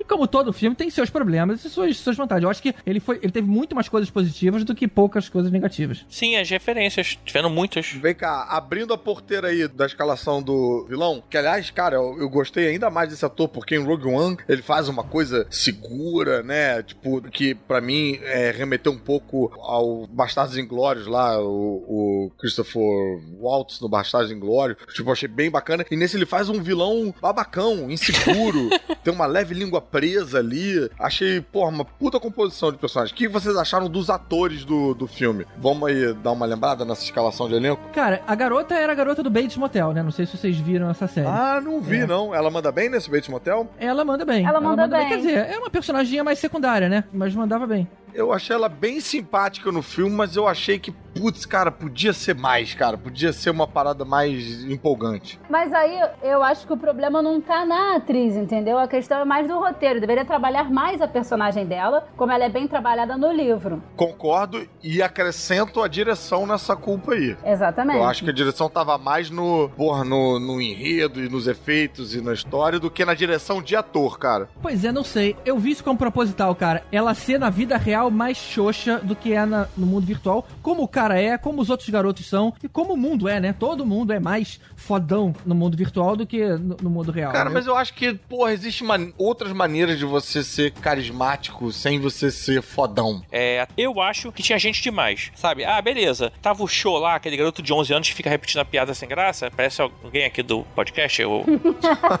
Mas. Tibério. Não, Tibério não. Porra. Ah, rapaz, agora ficou, cara. Agora é você. Tibério é o garoto de 11 anos desse podcast. Não, mas e, e eu achei curioso que o tempo inteiro, falando dos amigos, né? O tempo inteiro o Wade diz que não, não gosta de clã, mas ele tava sempre com os mesmos amigos jogando juntos, né? Pô, isso não é ser clã? É, É. pra mim o ponto negativo do elenco é o TJ Miller, o cara lá, o amigo do Deadpool que fica tentando fazer as piadinhas na hora errada, que é o iRock. Ah, eu gostei, cara. É o caveirão, né? É. É, eu achei porque ele, ele aparece com um cara super imponente, na hora que ele fala, é um cara quase meio loser, assim, sabe? O- esse aí era quem? É o vilão Era o, o É o capanga- É o capanga do, vilão. do Nolan. que não aparece no mundo real. Lembra que sempre falava, ah, eu tô com um torcicolo aqui, sabe? Agora, o que eu gostei do elenco foi o, o Simon Pegg e o Mark Rylance, que eu não reconheci de primeira nenhum dos dois. O Mark Rylance eu reconheci pela voz, porque ele tá falando o tempo todo, eu peguei a voz dele e tal, que é o Halliday, e só que ele tá bem diferente. E o Simon Pegg, eu tava pensando, peraí, esse é o Simon Pegg mesmo? Ah, no peraí, eu final já vi claro. 300 Ah, que isso, filmes cara. com o Simon... Não, no final sim, só que no meio do filme. Peraí, eu já vi 300 filmes com o Simon Pegg e eu sei que ele tá no elenco, é ele. Mas ele tá diferente, cara. Que isso? Não tava nada diferente, cara. Eu achei. Agora sim, só voltando a uma coisa que me incomodou na Artemis é que eu achei, cara, vai ser muito maneiro quando mostrar ela no mundo real e ela ser uma garota mais normal. Eu achei ela, tipo assim, muito menininha, já, já tipo, bonitinha, sabe? Eu achei que ela podia ter algum defeito é, que as pessoas. social, Mas sei ela lá. tinha, cara, ela tinha uma marca bizarra no, no rosto, Ela cara. tinha uma cicatriz. Ah, Ela tinha uma cicatriz. É. É. E pros padrões hollywoodianos, né, cara, ela não é. Tibério, ela você, não, é... você não quer falar mal que todos os cinco moravam na mesma cidade? É, isso também, né, cara? Isso é esquisito. Ó, isso, isso não mostra. Na verdade, a Artemis liga lá pro, pro Aek, que a gente acha que é um menino. Na verdade, é a Lena, né? Que é. Não é, o nome dela não é H? H, né? H? Não, não é com H, não. Porque é Ellen. Então ela é chamada de HH. Não sei por que, que não traduziram como H. Ah, sim, tá, sim, H. E assim, achei bem maneiro, por exemplo, ela, também caso. nada demais ela, cara. Sim, mas assim, eu achei maneiro o Wade, que era um cara, tipo, fodão, não sei o que, não sei o que lá, tu chega assim e tu tem a surpresa, caramba, era uma menina, porra, tipo, ela, sabe, diferentona, assim. E eu achei a Artemis mais do mesmo. Porra, queria ver mais, né, mais humor ali com ela, achei fraco. Caramba, eu acho que vocês estão sendo é, exigentes demais, cara. Eu achei Eu todo mundo ali acho. Coitado muito, do filme. muito diferente do que se imaginava. A Eight era é uma mulher. Ah, é, então fala, então, pô, GG, por favor, cara, diferencia pra gente bastante aí os dois personagens asiáticos do filme. Cara, um, tem tre... um tinha 11 anos, cara. Quem é que podia imaginar que o garoto que ele convivia há 5 anos tinha 11 anos? Só isso já de cara já. E aí, fale mais sobre ele. Cara, que é Acabou, diferente. é só isso. É, é isso, mas é O- é diferente, um personagem cara. de uma linha só. Esse tem 11 anos. e esse não tem. E acabou, cara. Não tem. É, não tem, porra, é diferente de Goonies, por exemplo, você gasta um tempo agora. ali se importando com aquela É, galera. você não tem o mesmo tempo de tela. E a tia que morre, tu caga baldes pra tia que morreu? Ah, gente, eu fiquei triste. Me remeteu muito Homem-Aranha. Sério. Nossa senhora, cara, aquela tia não tem uma lição, não tem Ah. nada, não tem. Eu achei que a tia não tinha que morrer. Eu fiquei... Não, não tinha que morrer, tinha, mas, mas qual a importância que ela tem pra trama, cara? É, né? Não, olha só, é porque não, é, é a mesma questão que eu falei antes, não trabalhou bem o personagem. Se Sim. mostrasse um pouco da relação dele com a tia, que ele resolveu jogar e se tornar grandioso por conta da vida que ele tinha, que ele sofria com a tia, e a raiva que ele tinha do tio, isso ia ficar mais interessante. O problema é que ela morreu muito rápido. Pô, mas tá aí, cara. Você bateu no ponto. Eu acho que não tem. O, o Spielberg não teve o mesmo investimento que ele teve com a, a trama, os efeitos e tal, com o desenvolvimento emocional aí e as rel- interrelações dos personagens, sabe? Eu acho que isso deixa o- os stakes aí muito superficiais. Steaks seriam bifes? E isso, Ah. stake seria tipo os riscos e as, né, o, Ah, o- tá. o que você, sei lá, o, o que tá, o que tá em jogo ali, né? E isso, porra, numa linha da Gabi descrevendo como é aí no, no livro, cara, ela pra mim já dirigiu melhor do que o Spielberg. Opa, tô aceitando aqui, hein? Pode me contratar. O Felipe, o Felipe Massa dirigir é melhor que o Spielberg, né, cara? É interessante.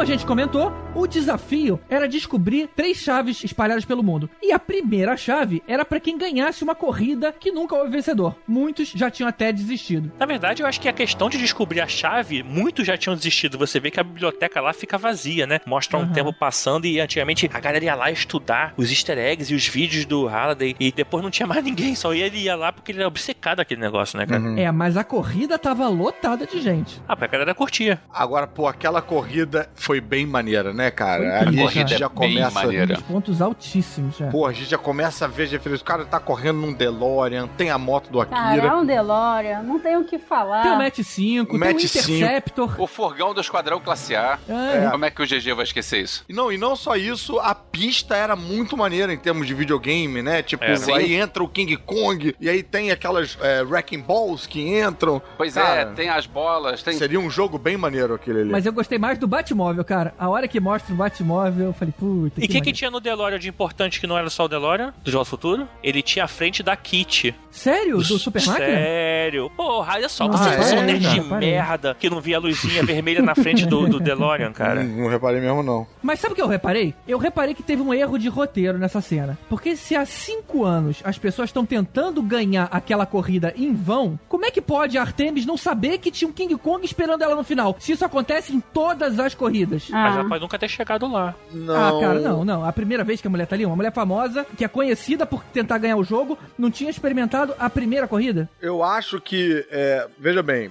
tá, pode ser que ela não soubesse que tinha um King Kong ali, mas também não altera pra história se ela saber que tem um King Kong ali e achar que, cara, eu vou passar, mesmo assim. Eu vou conseguir passar do King Kong. Acho que não, cara, porque o cara arranca ela da moto do tipo assim, você não está livre. Porque, na verdade, qual o raciocínio dele? Visualmente parecia que o portal de chegada tava ali na frente, mas o King Kong tava escondido. Aí ele tirou ela e o King Kong pegou a moto. Tipo, ele sabia que tinha um King Kong escondido ali. Aparentemente, ela também não sabia. Não, ela tinha passado por ali e tinha morrido. Não, mas olha só, ele viu o King Kong se abaixando. Ela fala pra ele que o verdadeiro jogador tem que ser corajoso o suficiente pra encarar. Ela fala que ela até pode morrer, mas pra conseguir passar aquela fase. Você acha então que ela, ela toda hora morria nesse ponto? Exatamente, ela deixa claro isso. Que ela prefere morrer, mas passar a fase. De repente ela sempre tentava morrer, né? Você não pode ter medo de perder as suas coisas, né? De lose your shit. É, sempre morria não, porque ela ia perder muita coisa, né? Porque ela ia perder todas as moedas, todos os itens, todos os loots que ela conseguiu esse tempo todo. Eu acho meio difícil. Mas assim, é. Mas na cabeça dela isso era válido, porque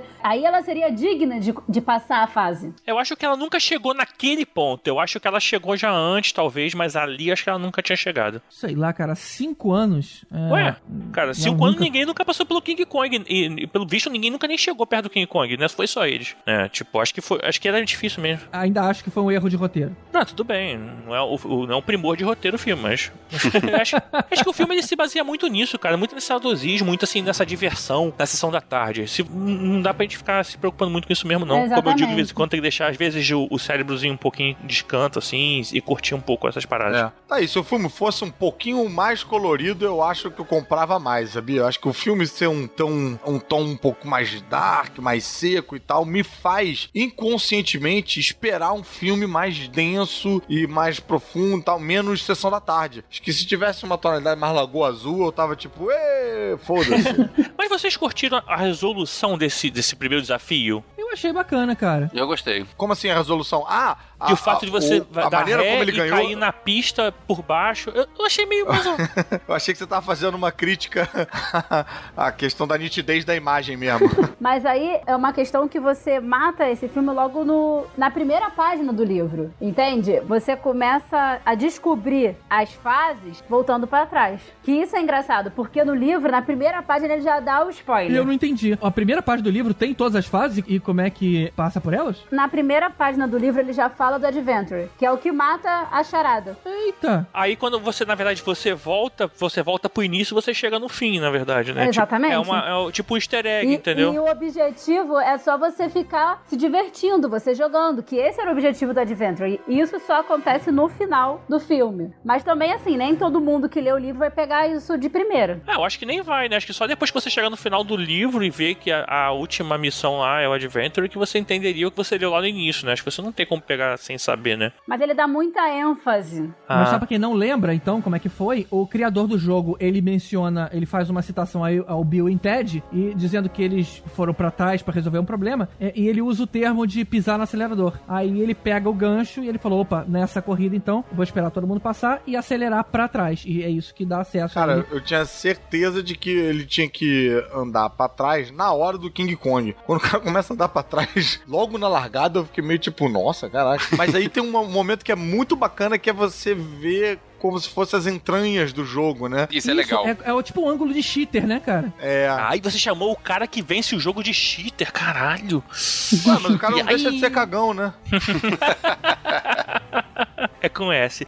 Agora, assim, eu, sabe o que eu achei quando que era voltar pra trás? Era que ele tinha a máquina do tempo para voltar no tempo. Tá aí. Você nunca ia ganhar a chave, Tibério, tá vendo? Bom, ele já tinha um DeLorean, né? Exatamente, por isso. Por isso que ia ficar muito óbvio, gente. Se ele já tinha o DeLorean, a É. questão de voltar no tempo fica... Não, não, é porque é, é só visualmente, né, gente? Claro. Não, sei lá, ele podia, quando ele chegasse no King Kong, ele voltar no tempo antes do King Kong surgir e passar, entendeu? Alguma coisa do tipo, assim. Eu imaginei que podia ser isso, mas tudo bem, assim, sei lá, deu de ré É, e e, aí. pô, ia ser uma solução maneira também. Mas aí também ninguém mais ganha, né, a parada. Só quem tem o DeLorean, só quem Ou, tem... ou quem tem o Zemery Cube. Ah. Zemeckis, Ah, cara. não, não é o Cube. Zemery Cube É Zemeckis, Cube. Zemex Cube. Zemeckis Cube só volta 60 Um segundos É atrás. o suficiente pro King Kong abaixar. Não, eu Pra você ver como é que faz uma diferença você conseguir voltar no tempo. Imagina ele ter uma máquina do tempo pra usar quando quer. E realmente ia ficar muito desproporcional. É, não ia poder, né? É, verdade. Vale lembrar, aproveitando que vocês citaram o Zemeckis Cube, que dentro do Oasis tem vários artefatos especiais. A Sim. maioria de, pareceu, né, de uso único ou de tempo reduzido.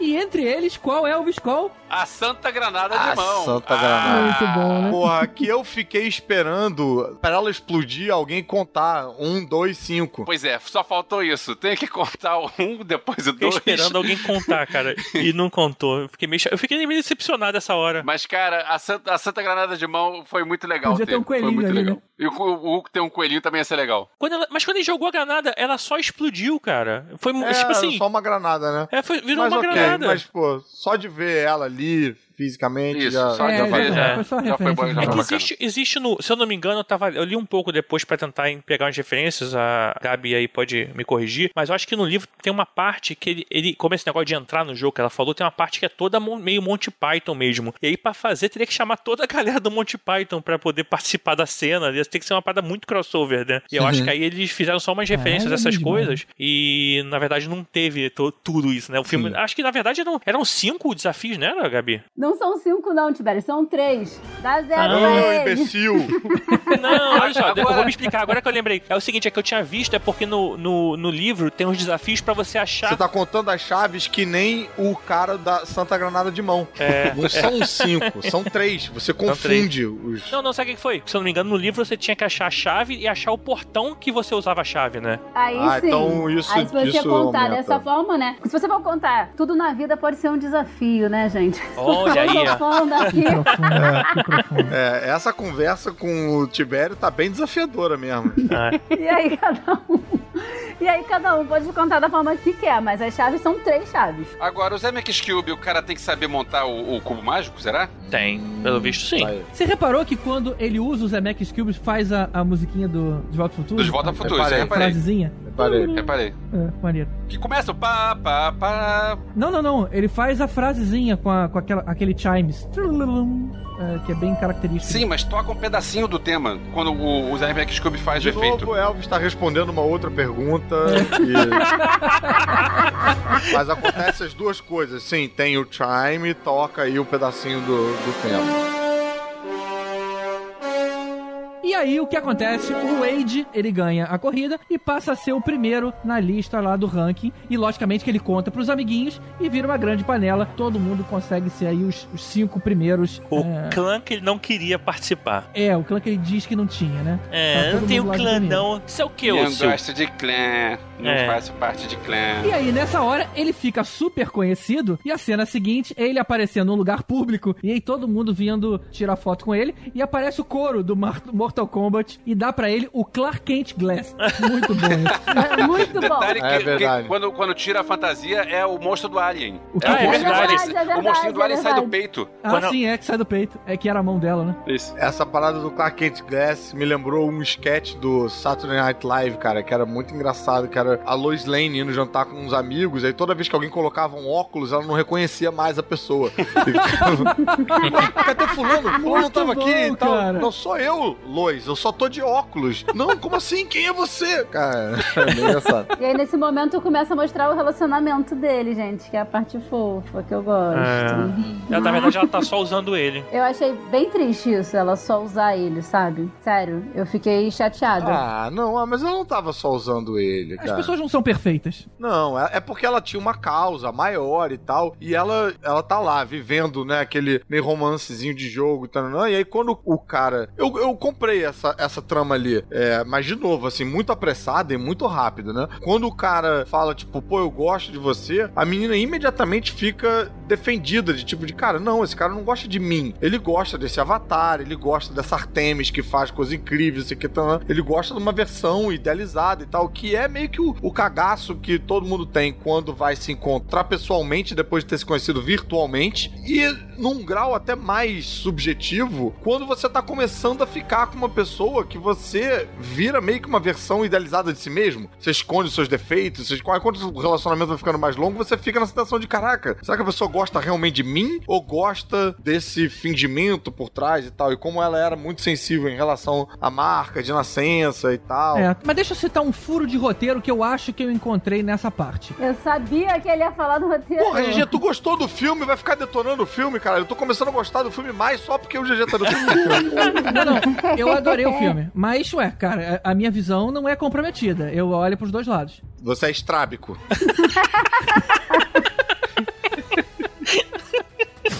Quando os caras vão lá na biblioteca, lá do Halloween, eles percebem que a namorada do amigo, agora eu não lembro, não, acho que é Kira o nome dela. Ela só Kira. tinha uma referência no jogo, todas as outras foram apagadas e tudo mais. Eles percebem que, opa, a pista tá aqui. Aí o que acontece? Ela vai embora e tem até aquela ceninha que ela marca o encontro com o Age, e aí ficou na dúvida se ela chamou o Percival ou se chamou o mordomo e tudo mais. Beleza, aí ela sai da cena. A próxima cena é ele chegando na boate. E aí, assim que ela encontra ele, ela explica que a razão dele ter escolhido aquele lugar foi ah, depois que você me falou que a Kira podia ser a pista, eu pesquisei e descobri que o Holloway criou esse lugar logo depois que ela morreu. Mas não teve esse espaço. Ela fez o convite na hora, na frente dele. Na hora que ele fala da, da pista. Então não teve esse momento de, ah, peraí que eu vou investigar e descobrir que o cara criou esse espaço Não, depois. mas peraí, cara. Quando ela convida ele, ela já convida ele com um cara tipo de, porra, tive uma ideia e tal e tal. Eu não fiquei com a Ele já impressão sabia de... o que que era. É, e vale lembrar que ele já viu várias vezes o vídeo. Ele, mas quem marca o encontro é ela. E ela tava Sim. vendo a pista pela primeira vez ali com ele. Ela não fez Mas uma olha pesquisa. só, se ela também era obcecada a vencer o jogo, ela também já viu aqueles vídeos. Não, mas peraí. O que o GG tá entendendo é que ela convida ele, aí depois ela encontra com ele e fala: quando a gente saiu de lá, eu pesquisei e descobri que aqui foi blá blá blá blá blá blá. Exato. Mas o que eu acho que, que acontece é, na hora que ela convida ele ali na, na biblioteca, ela já sabe que aquele é o lugar, assim, assim, assim, assado. Eu acho que não, porque ela nunca tinha parado pra olhar pra Kira. A Kira foi mencionada só aquela vez porque não tinha referência em nenhum outro lugar. A pista surgiu ali. Foi por isso que ela saiu correndo. Ok, vamos aceitar que ela talvez já soubesse disso. Você fica falando da Kira, a Kira eu acho que é um mangá. É a Kira separada. E eu acho que é Kira, nem sei se o nome é esse. Não, é Kira Depois alguém sim. me conserta. Akira. Na verdade, o nome Kira não é o nome da, da mulher, na verdade. É o nome que o Halliday dá pra ela. Porque é baseado naquele filme velho pra caramba que eu não lembro o nome agora. Filme, achei que era um jogo, achei que era Tales of Kirandia. Hã? Tem um jogo, cara, tipo, que é meio Monkey Island, assim, que você vai perguntando, ah, que tem esse nome aí, Kirandia. E o legal é a cena que ele tá se arrumando pro baile, aí ele coloca a roupa do Prince, do Michael Jackson, do Duran Duran. Do, Duran Mais Duran. referência, maneiro, né? referência, referência. Eu fiquei com vontade de rever Bucaro Banzai e fiquei imaginando quantas pessoas que viram esse filme já viram Bucaro Banzai ou sabem que existe Bucaro Banzai. Ninguém. É, eu não não sabia, sabia não, cara. e eu fui ver um, um trailer no YouTube e descobri que com Peter Weller se- é, Peter novinho. Weller, Jeff Goldblum, tem mó, o John Lithgow, tem mó galera famosa famosa no filme. Eu tinha esse filme em VHS na época que existia VHS. Olha aí. Mas vem cá, antes deles chegarem lá, cara, que rola aquela aposta e o mordomo lá do- da biblioteca joga aquela moedinha. Cara, alguém não tinha certeza absoluta que aquela moedinha ia voltar no final? Não, tinha, com certeza. Eu não Tipo, pesquei, rolou não. aquela É. moedinha ali. É. Eu não não, pesquei, eu não. faço questão a fazer aposta, tal. voou aquela moedinha, eu falei, Ih, essa moedinha aí é uma parada, cara. Vai, a bala vai bater nela e não vai deixar ele morrer. Alguma coisa vai acontecer naquela bandinha. É, eu também achei que fosse alguma coisa por aí. Mas não que ia ser uma, uma vida extra. E achei incrível essa, essa referência. Eu achei que ele tava, de alguma forma, querendo ajudar, dando dica. É, mas não faz sentido ele olhar pra uma moeda e não saber que aquela moeda é de vida extra. No jogo não existe, você não ganha uma vida extra sem saber, entendeu? É, o problema é que tava escrito na moeda vida extra, né? Mas o que mostrou na, na tela é que ele pegou e já guardou. Foi a garota que jogou pra ele, na verdade. Que devolveu pra ele. Ele joga pra menina e a menina joga pra ele quando faz o convite. E ele coloca no bolso, sem olhar muito. Cara, mas todo aquele diálogozinho, tipo de toma a moeda de volta. Não, eu sempre pago as minhas apoios. Tipo, cara, entrega logo, entrega moeda de uma vez só e bota no bolso, que aí a moeda vira surpresa. Se não, rapaz, se você dá essa freada ali, a gente vê que vai rolar no final, esse callback. De referência bacana que eu vi nessa boate, tava a Lara Croft lá no, na- Lara Croft. no bar perto deles. E tem uma hora que tá o Coringa e tem a Arlequina dançando. Sim. A Arlequina aparece mais de uma vez, né? A não É. aparece. Ela aparece na corrida também. É verdade. É a Arlequina do, do Asilo Arkham, né? É. Do videogame lá. Do, Tem uma do- referência nacional que é o Blanca na boate. Olha aí, primeiro brasileiro a fazer um filme do Spielberg. É que ele sabe o Blanca é o personagem do brasileiro, né? Assim, pessoa vai explicando. Pô, eu encontrei com um cara fazendo cosplay de branca no, na San Diego Comic Con e gritei pro cara, pô, eu sou brasileiro também. O cara me olhou com a cara de, ah, e passou e foi embora. Eu encontrei uma vez o cara fazendo cosplay de pleta. Ai, meu Deus do céu, cara. Não faz a gente passar essa vergonha. Mas vou te falar, aí, logo depois, a gente vê aquela cena lá que o, o Caveirão, ele ouviu, né, o cara falando o nome dele e fez uma pesquisa quem, quantos Wades compraram o traje e descobre a identidade dele. Aí, o Nolan chama o Percival pra uma conversa de negócios, cara. Mas eu achei a reação do Wade terrível, cara. O cara tá fazendo uma proposta de emprego, passou a maior parte do tempo elogiando ele, e o cara responde todo grosso que ele era um babaca que só, só toparia pensar se a diretoria demitisse o cara. Que cara escroto, cara. Sem imaturidade. cara, GG sempre se identificando com os vilões, cara. Sempre, sempre. Custava ele ter, ele ter sido educado e falou assim: olha, eu acho que o criador lá tem uma visão diferente da sua empresa, então eu prefiro que a gente continue como adversário. Mas valeu pela proposta, opa, boa sorte pra todos nós. Custava ele ter sido educado, Sim, cara. lógico, pô, vamos ser educados com os vilões dos filmes. Tipo, Porque realmente. Até então ele É. era só um executivo, cara. Cara, o vilão é pra ser batido de frente, cara. Não, não é só um executivo, não. A parada apresenta toda essa empresa como uma empresa do mal, desde o início, entendeu? É, É? verdade, é a empresa do mal. Na verdade, era a empresa é, vice-líder que tava querendo a qualquer custo conseguir a, Caralho, você tá né, vendo empresa. agora o lado da empresa, cara. Puta que o pariu, bicho. Cara, a empresa tem uma força paramilitar pra recrutar as pessoas pra ficarem lá naqueles centros de É, concentração lá de, Então, todo de, mundo. de lealdade. gera. Não, cara. se caralho, se o GG fosse o protagonista do filme, cara, ele tinha aceitado ali e o filme ia ser o GG trabalhando no escritório da empresa. e ninguém mais pega chave 2 chave 3. Mas o que eu achei muito maneiro naquela cena, nesse diálogo ali, é o cara que fica soprando referências dos anos 80 no ouvido dele. Muito bom. Pra ele, ele pagar de nerdzinho descolado. Conhecedor, É. né? Não, ele tem, que, ele tem que mostrar que ele se interessa pelo Halliday e o projeto de vida e o ideal dele, né? Tem um, toda uma. Sim, o cara mandou bem pra caramba ter pensado nesse plano. Mas e aquela dança meio de outra volta? Ah, na boate de volta Meio muito... de outra é. volta, não, completamente de Gente, outra volta. Foi muito muito, maravilhosa. Sério, eu adorei essa referência. Agora, pô, é um filme, essas referências aí eu fico pensando, é um filme que, cara, daqui a 15 anos, 20 anos, vai ter um gap de referência, né? Que, não, que o filme não vai fazer. Porque é um filme que se passa no futuro, teoricamente essas coisas deveriam estar inseridas, né? Então acho que esse filme vai ficar um pouco obsoleto em 10, 15 anos nesse Então, sentido. né? cara, ele vai, ele vai ser exatamente o Goonies, porque a gente que viu o Goonies há 20 anos atrás, 30 anos atrás, vai falar: caraca, olha só, é maneiro, que, pô, saudosista. Penso- Aqui há 30 anos a galera vai ver esse filme e falar: caramba, eu joguei tudo isso aí. Não, eu acho que vai ser mais o De Volta ao Futuro 2, que você vê uma noção de futuro completamente equivocada, sabe? Tipo, De, ah, eles acham que vai ter um fax em cada cômodo.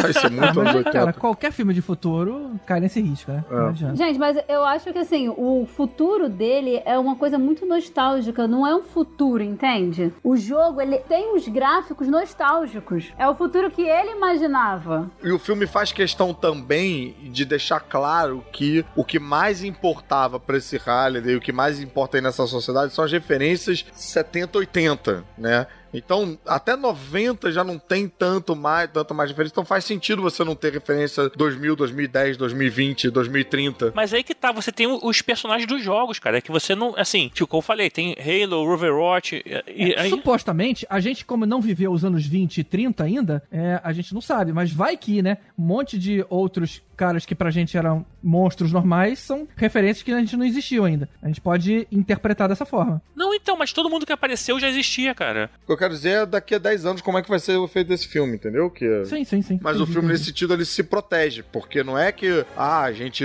esqueceu de botar. Não, é porque realmente a história é em torno dessas coisas aí da infância do, do criador do Oasis, né? Exato.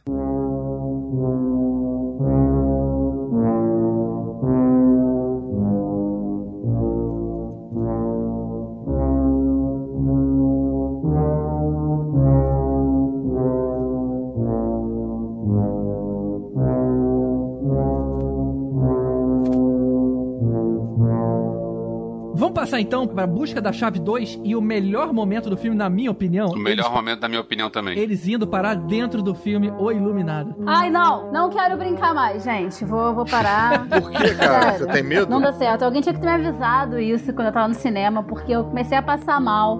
Gente, aquela cadeira dá pra você se fazer um sanduíche de você nela. E aí eu comecei a me encolher, me encolher, e eu gritava. E aí o meu sovaco suava de novo. Você uma hora que eu falei, cara, tira o meu sovaco, eu tô passando mal, Porra. tô transpirando aqui dentro, cara. Peraí, você falou o Pelo cara amor cheirando o de sovaco Deus. pra quem? Ah, pro meu noivo. Então, nesse momento é que aí o, o filme ficou de terror, né? Quando ele foi obrigado a. Mas vem cá, isso é um pavor particular com o Iluminado ou com filme de terror em geral? Cara, com filme de terror em geral, assim. Quando eu era criança, eu queria ver o filme de terror porque eu tinha que mostrar que eu era corajosa. E fui crescendo e fiquei cagona. e eu evito filme de terror, eu tenho pavor de palhaço, pavor de espírito. Quando eu vi aquelas gêmeas, eu falei, cara, me tira daqui. Um segurança do meu lado e ele ficava me olhando, sabe, preocupado, porque eu tava chorando. Tava chorando? Tava chorando, gente. Eu choro de verdade. Passo mal, meu coração fica acelerado. Ah, você podia cinema de filme de terror com Caruso. Vocês davam a mão, ia ser tão legal. Não, ia ficar os dois de sovaco fedorento, né? Fedorento, você que acrescentou aí, né? Eu tenho.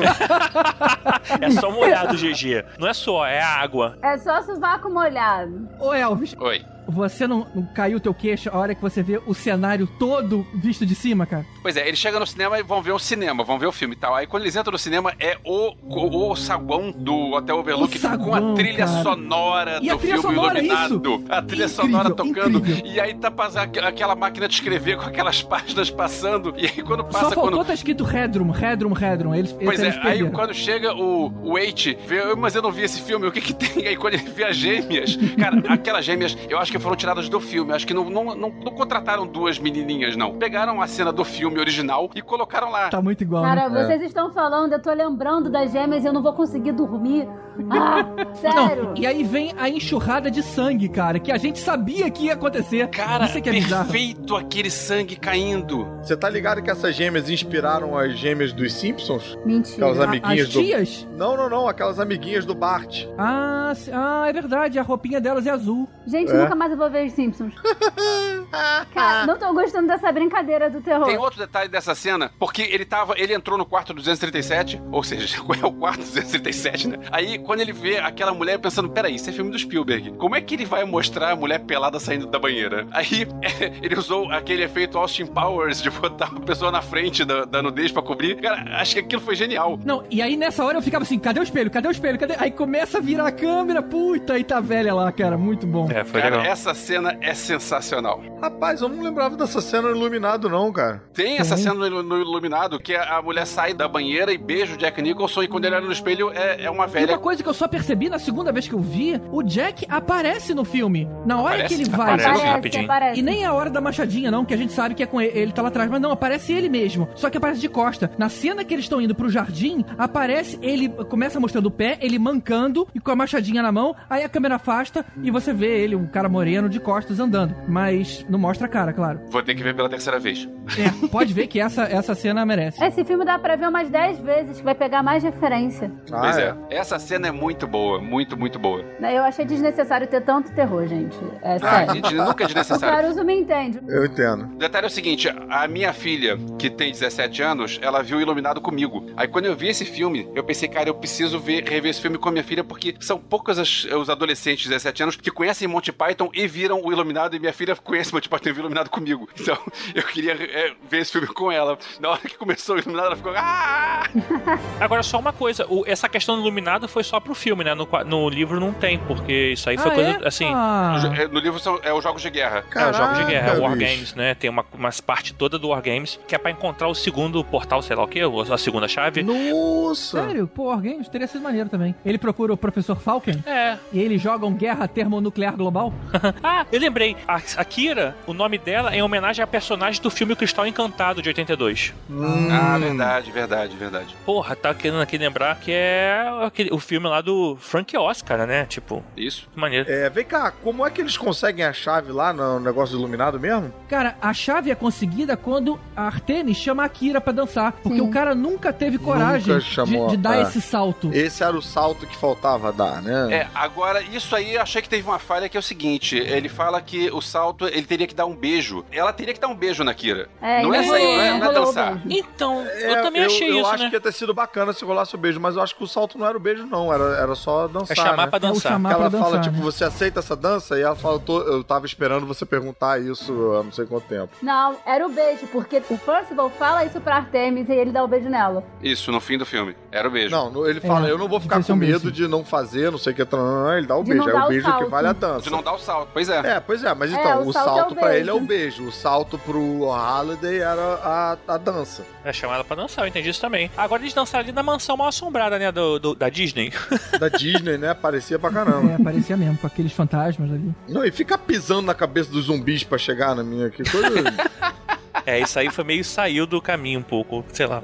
é. É, só uma coisa, antes sobre o salto, só que eu achei que podia ser uma parada literal, tipo Assassin's Creed, né? Mas seria muito moderno, mas seria maneiro, cara. Fazer o salto da fé lá do Cair de cara. braços abertos.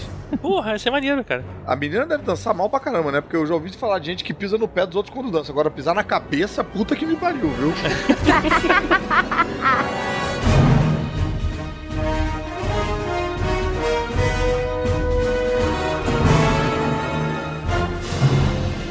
chegamos finalmente na última chave, na chave 3, que era pra quem jogasse o jogo certo no Atari 2600. Caraca, e o jogo que eles escolhem era meu jogo preferido quando eu era criança, Sério? cara. Aquele Sério, Adventure? sério. Cara, na moral, ninguém gostava desse jogo, cara. Eu, eu gostava desse jogo Ninguém e eu gostava, ficava encantado mentira. como é que eu me amarrava num jogo que você era um quadrado, brother.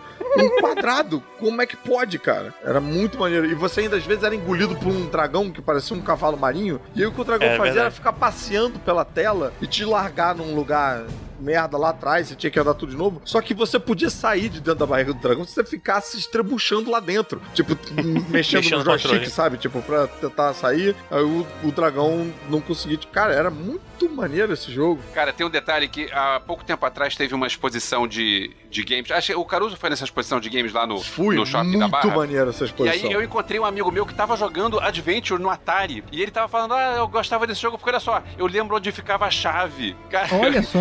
Caraca. eu vi esse filme e lembrei desse, desse dia. É, mas aí que tá. A chave não era o que eu achava. Assim, você não, se você achasse a chave, você estava errado. Tá. O jogo ele tinha errado. várias chaves. Não, o jogo ele tinha várias chaves pra você abrir as portas. E aí que é o Não, eu problema. acho que ele falou é onde tava o easter egg, né? Acho Sim. que é o que você É. quis dizer. É porque o jogo tinha chaves que era pra abrir as portas e você achava. E achar a chave era o problema que fazia eles perderem o jogo, né? O, o, o pessoal do mal. Não, terminar o jogo, não era isso? Porque esse jogo tinha um final. Tem, tinha um E final. Você o achando a lance era chave. não, não chegar no final, era Exato. chegar no primeiro easter egg da história dos easter eggs, que é o Exatamente. nome do. Aliás, o Tibério viu esse documentário que fala dos jogos do Atari, cara, é muito bom, tem no Netflix. É? Não, eu não Que vi. fala do. É um que mostra eles enterrando o jogo do ET. Isso, isso, isso, isso. Enterrando. Cara, é- esse documentário é muito, muito bacana. É que tem essa lenda de que o, o jogo do ET foi tão horroroso que eles tiveram que enterrar e tal. E aí o documentário vai atrás de descobrir se isso é verdade ou não, se realmente enterraram. E é verdade? Não Tem conta, que não assistir. conta, não conta.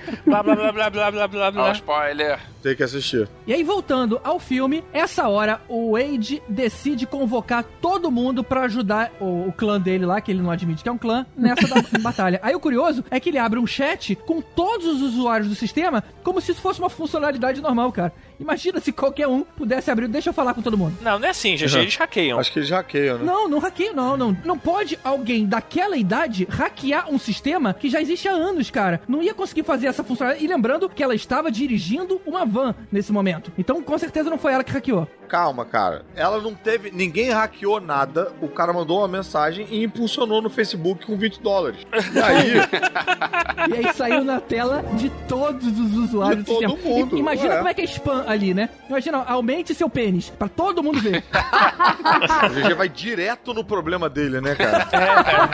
Eu achei engraçado. Pô, mas você pulou uma parte que foi legal. Quando eles hackearam a interface do, do vilão pra achar que ele tava no mundo real quando ele tava dentro, da, dentro é do Waze verdade. ainda, cara. Essa parte foi muito legal. Essa parte Essa foi parte bem negocinho. bacana. Eu falei, como que eles chegaram lá, né? Tipo, deu, deu uma. Deu uma parada assim, tu. É tipo, ih, que fácil. Que roteiro escroto, caraca, como é que fizeram isso? Aí depois eles mesmo te sacaneiam, aí você consegue descobrir que eles nunca tiveram lá. E achei bem legal essa parte, cara, assim. E é engraçado o cara ser o, o dono, o fodão da empresa que tem a cadeira da tecnologia, tá, blá, blá, blá, blá, mas ele não decora a senha, ele tem que ficar com um post-it do lado. post-it. Nossa senhora, isso é verdade. ah, isso é cara. muito normal, cara. Que você... É, Isso é total, Ah, super total, normal cara. você anotar a senha. É, né? Não, ainda mais os malucos que são meio que o. que são chefe da parada lá, mas não, não, não tem esse. São exatamente eles que dão o token pra outra pessoa. É, porque aquela era a sala do chefe, né? Então era simplesmente tava um post-it na cadeira dele. É. Então ele imaginou que fossem chegar até ali, né? Bom, mas aí vamos pra parte legal. Ele convoca todo mundo e aí vem, começa a tocar Twisted Sister e vem aquela inundação de referência. Aí aparece Cara, Spawn, que isso, Halo, foi sensacional. Robocop. Battletoads, foi ali que eu vi os Battletoads correndo. Eu falei, caraca, não acredito que eu vivi pra ver isso. Battletoads, Eu né? nunca joguei. Eu sei que joguinho é um joguinho bem forrequinho, né? Com, do, nos Cara, monstrinhos. mas Battletoads era um jogo difícil pra caralho. Eu nunca joguei. Eu que ninguém que se trata, conseguia mas- terminar. E era uma tentativa de. É, pô, Tartaruga Ninja fez sucesso, então. Battletoads. É. Então vamos lá. Mas Só que não era tão legal. Eu vi um cara usando o exoesqueleto da Ripley, cara. Olha que maneira. E nem Sim. era Ripley, era uma outra coisa. Mas usando o exoesqueleto amarelo dela. Muito legal. também apareceram uns avatares ali no início também, que a gente esqueceu de comentar, né? Um monte de avatar azul, 209 né? do Robocop ali, brigando com todo mundo. Apareceu o Tartaruga Ninjas. Tartaruga Apareceu. Ninja. Cara, aquilo ali, é um- aquilo ali dava vontade de dar pause na tela do cinema. Exato, exato. Deixa eu olhar isso direito, né, cara? E a gente esqueceu de falar do gigante de ferro, né? Gigante de ferro, bem maneiro. Com sabre de luz, puta que me pariu. Cara, Eu achei maneiro, assim, tem uma cena também que vale a pena também dar esse pause aí, que a gente falou lá no início, que é a corrida, cara. A corrida também tem muita referência, assim. Se você parar pra ver com calma ali, tem muita coisa. mas eu senti falta de Transformers, que não teve na corrida. Podia Ah, ter, né? podia ter os carros da corrida maluca, né? Tipo da Penélope Charmosa. Isso eu também achei que podia ter, um carro da corrida maluca. É verdade. Vai ver, tinha Transformer lá, Gabi. Só que eles não tinham, eles não tinham se transformado em robô ainda. É, eles estavam tudo com o número- númerozinho 101 atrás, assim.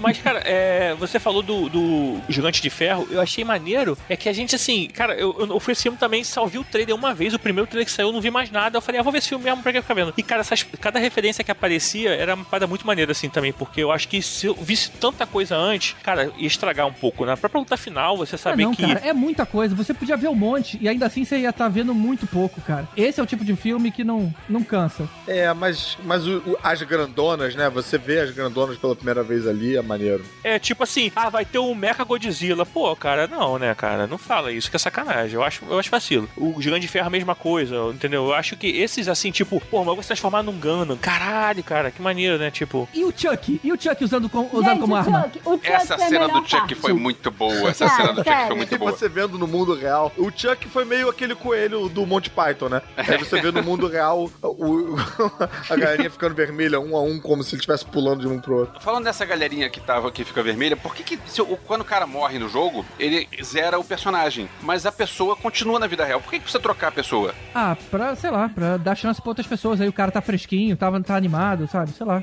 Não, é porque água. eu acho que assim, o cara zera, ele zera e aí ele tem que começar o jogo sem porra nenhuma. Ele tem que. É. Ele não tem arma, não tem skill, não sei o que. Então tinha que entrar uma outra galera que tivesse, né, tipo, geared up pra entrar na, na porrada ali, né? Ou não, ou, ou o cara que o cara morreu, talvez ele tivesse cansado ele jogando o jogo, cara, vai, sei lá, vai tomar uma água, deixa. Vamos trocar. a gente era, só não pode tomar perder, água. Perder o empresa- ritmo. Olha o GG tentando fingir que a empresa é boazinha, cara. Não, não era isso, cara. Não. Era tipo, a gente precisa de uma galera armada. Perdeu suas armas, entra o outro cara armado. Porque o cara ia ter que conseguir as armas de novo. Agora, falando em arma, quem foi que viu a estrela do Cru? Eu vi a estrela do Crew. Caramba, que maneira Eu vi, muito legal. voando, cara. Muito legal, muito legal. E falando em arma, o Gundam que aparece, ele usa um sabre de luz? Ou a- Não. o Tokusatsu que eu não vi é, tinha uma, uma espada igual ao sabre de luz? Aquilo pra mim é, configurou sabre de luz. Aquilo é igual a um sabre Pra de mim luz. também. Pra mim É também. um sabre de luz. também. Sabe o que eu fiquei pensando nessa hora, cara? Eu queria estar vendo esse, esse, esse momento perto do Miranda. Eu fico imaginando o quanto ele ia gozar naquele momento ali, vendo Mega Godzilla e um Tokusatsu. Eu, eu, pra falar a verdade, eu achei maneiro, mas tem um problema nessa cena. Pera aí, rapidinho, vamos fazer uma pausa aqui pra é, a gente é, reviver que o, o GG queria estar perto do Miranda pra ver ele gozar?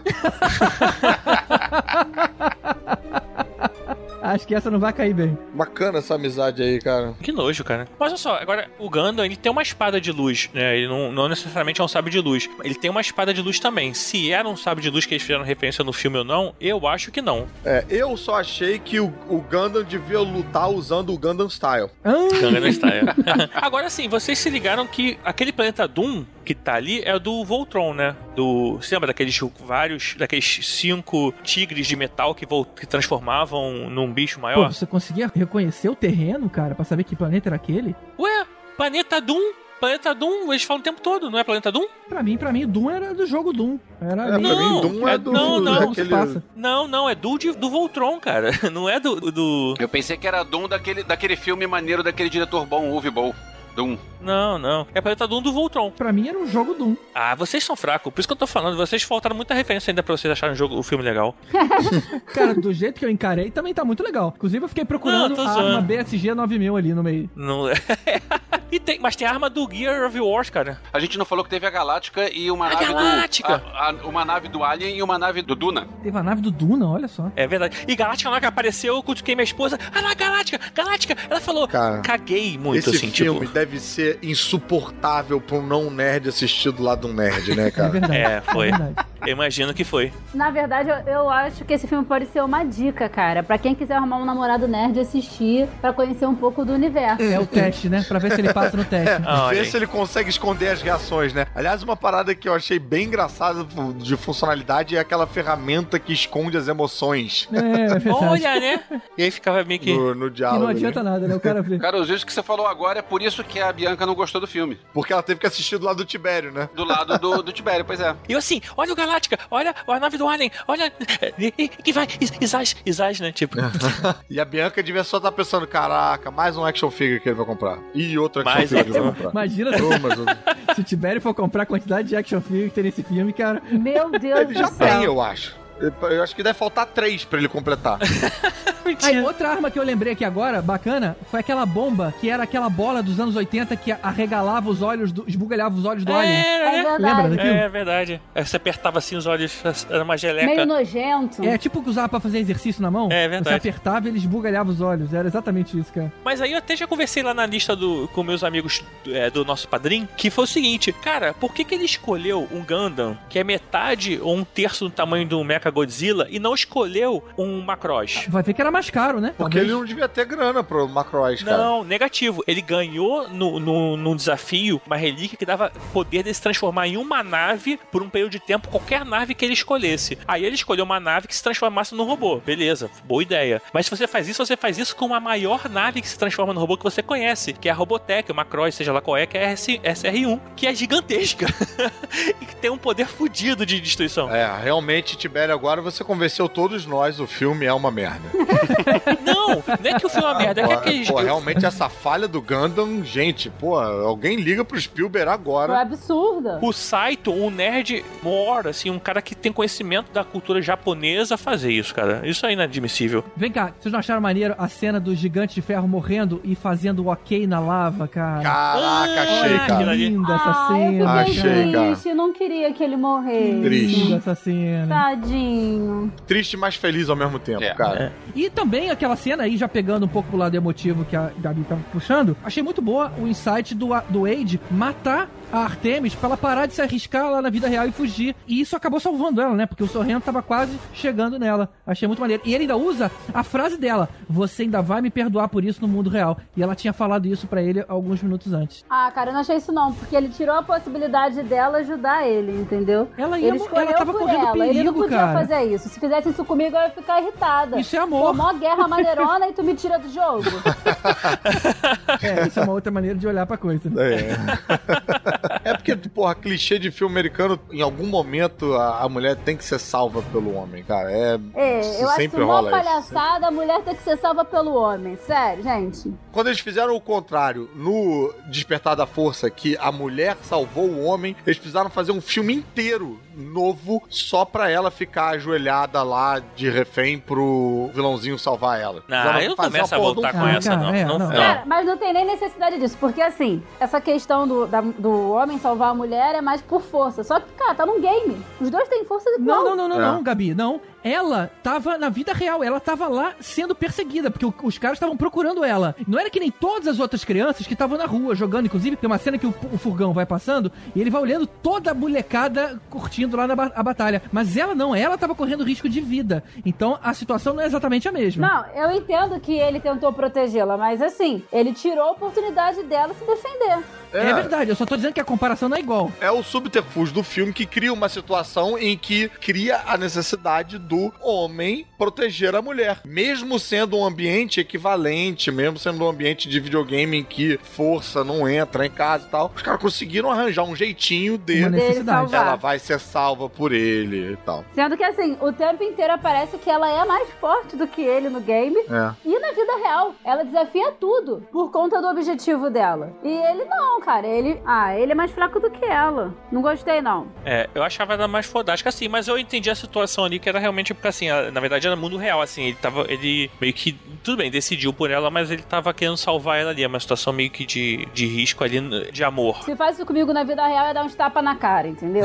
Eu ia dar pra falar, caraca, me tirou do momento principal. Imagina só depois eles tendo DR. Pô, quem mandou você me tirar do jogo? Agora, assim, eu- eu- quando eu li também sobre o livro, no filme, o Sorrento vira lá mesmo o, o Kiryu lá, o, o Mecha Godzilla Caramba 4, mas o, o Percival que viraria o Ultraman, que é mais ou menos do mesmo tamanho. Pô, devia ser uma luta mais maneira, né, cara? Assim, pelo menos imaginar aí o Ultraman lutando contra o, o Godzilla. Porra, cara, tem as paradas que eles tentaram adaptar assim, ficou, ficou bem legal visualmente, mas, assim, faria mais sentido do jeito que tá no, no livro. Ah, mas, mas tem a cena do- dele mandando um Hadouken lá, né, pro Nolan, também ficou bacana. Caraca, Cara, maneiro. eu, inclusive, essa parte eu, eu senti falta de mais uns, uns 18 Hadoukens, que é. É. o que você faz, é a, a trapaça do Street Fighter, ficar mandando Hadouken, Hadouken, Hadouken. e um pula pra trás, né? É, um jogador que tá lutando contra um cara que nunca jogou a parada, mas Hadouken, Hadouken, Hadouken, Hadouken, Hadouken. O cara, o cara, o cara E aí a bomba explode, mata todo mundo, mas o cara acaba sobrevivendo porque ele tinha aquela moedinha de vida extra que ele recebeu lá do mordomo. que a gente sabia que ia voltar no, em algum momento. Exato. E aí vem uma ceninha bem clichê também. Depois que a empresa, a IOI, acha aonde eles estão, o o próprio Nolan decide dirigir armado pra pegar os garotos, cara. Ele, em vez de mandar um esquadrão fazer isso, não. Ele me dá essa arma que eu vou lá na vida real pegar os caras. Muito anos 80, né? É, essa daí eu também achei meio forçado. É, é anos 80, né? É curioso a gente ver o Spielberg fazendo isso, sendo lembrando que ele apagou os, os caras armados do ET. Tem uma a primeira vez que o ET foi relançado, os garotos roubam uma ambulância com alienígena, então é claro que vai, vão policiais armados pra ver quem tá roubando isso aí. E aí ele pensou, cara, não pode policial armado contra criança, então vou apagar todos os revólveres digitalmente e vou colocar a lanterna na mão dos, do- dos soldados e ficou horroroso, porque fica um cara portando uma lanterna, só que segurando como se fosse uma arma, apontando pro chão. Com duas mãos assim a lanterna, né? Freeze! Apontando a lanterna, né? Pois é, então. Também. Aí pensar, o Spielberg agora fez isso? É. Pois é. Muito preparado para iluminar se for preciso. Eles eram os Illuminati. Eu achei também engraçado esse final. Finalmente, depois do filme todo, né, você ter o mundo real atrapalhando o mundo virtual. A dificuldade pro cara tá ali pra pegar a chave e o que dificulta pegar a chave é a van tá balançando, sabe? É tipo uma coisa muito, muito simples, não Eu é? achei maneiro, isso eu achei maneiro. É, então, achei maneiro também. E, e rolando a musiquinha do De Volta ao Futuro do fundo. né? É, dá um pouco aquela sensação do De Volta ao Futuro quando eles estão indo montar o aparato lá do relógio, né? Exato. Que quando exato. você acha que encaixou, aí solta lá embaixo e tal. Putz, aquela cena é incrível até hoje. Eu lembrei do Inception, a van balançando. É verdade. Ah, é verdade. também. Pô, estragou o filme todo. Não, mas, mas foi De Volta ao Futuro, cara, por causa da música. A música fazia referência aqui. Mas foi bem lembrado. Agora, assim, esse filme no geral, eu lembrei muito. Você lembra- vocês se lembram daquele Quando as Metralhadoras Cospem? Das crianças? Bugsy Malone, o Jodie Foster criança. Isso. É, só que pra mim era Quando as Metralhadoras Cospem. Eu pensava nesse filme, assim, sabe? Um monte de criança fazendo um monte de parada assim. Eu não conseguia tirar esse filme dessa minha mente de achar que é um filme infantil, que era voltado pra esse público, assim. Eu que vendo o filme querendo, assim, sim, porra, caraca, maneiro o filme, mas eu achava sempre de bobo em algum momento, sabe? Algum, sempre, Eu uma não hora achei sempre esse filme bobo, não. Não, não. Pelo um contrário. pouco. é porque eu tenho a mania de ver filme, sei lá, criando coisas filosóficas na minha cabeça. Então, assim, pra mim, o filme foi uma crítica social, tocou na questão do que realmente importa para as pessoas. Que não é a tia. Não Isso. é a tia, nesse caso. A a tia não é importante.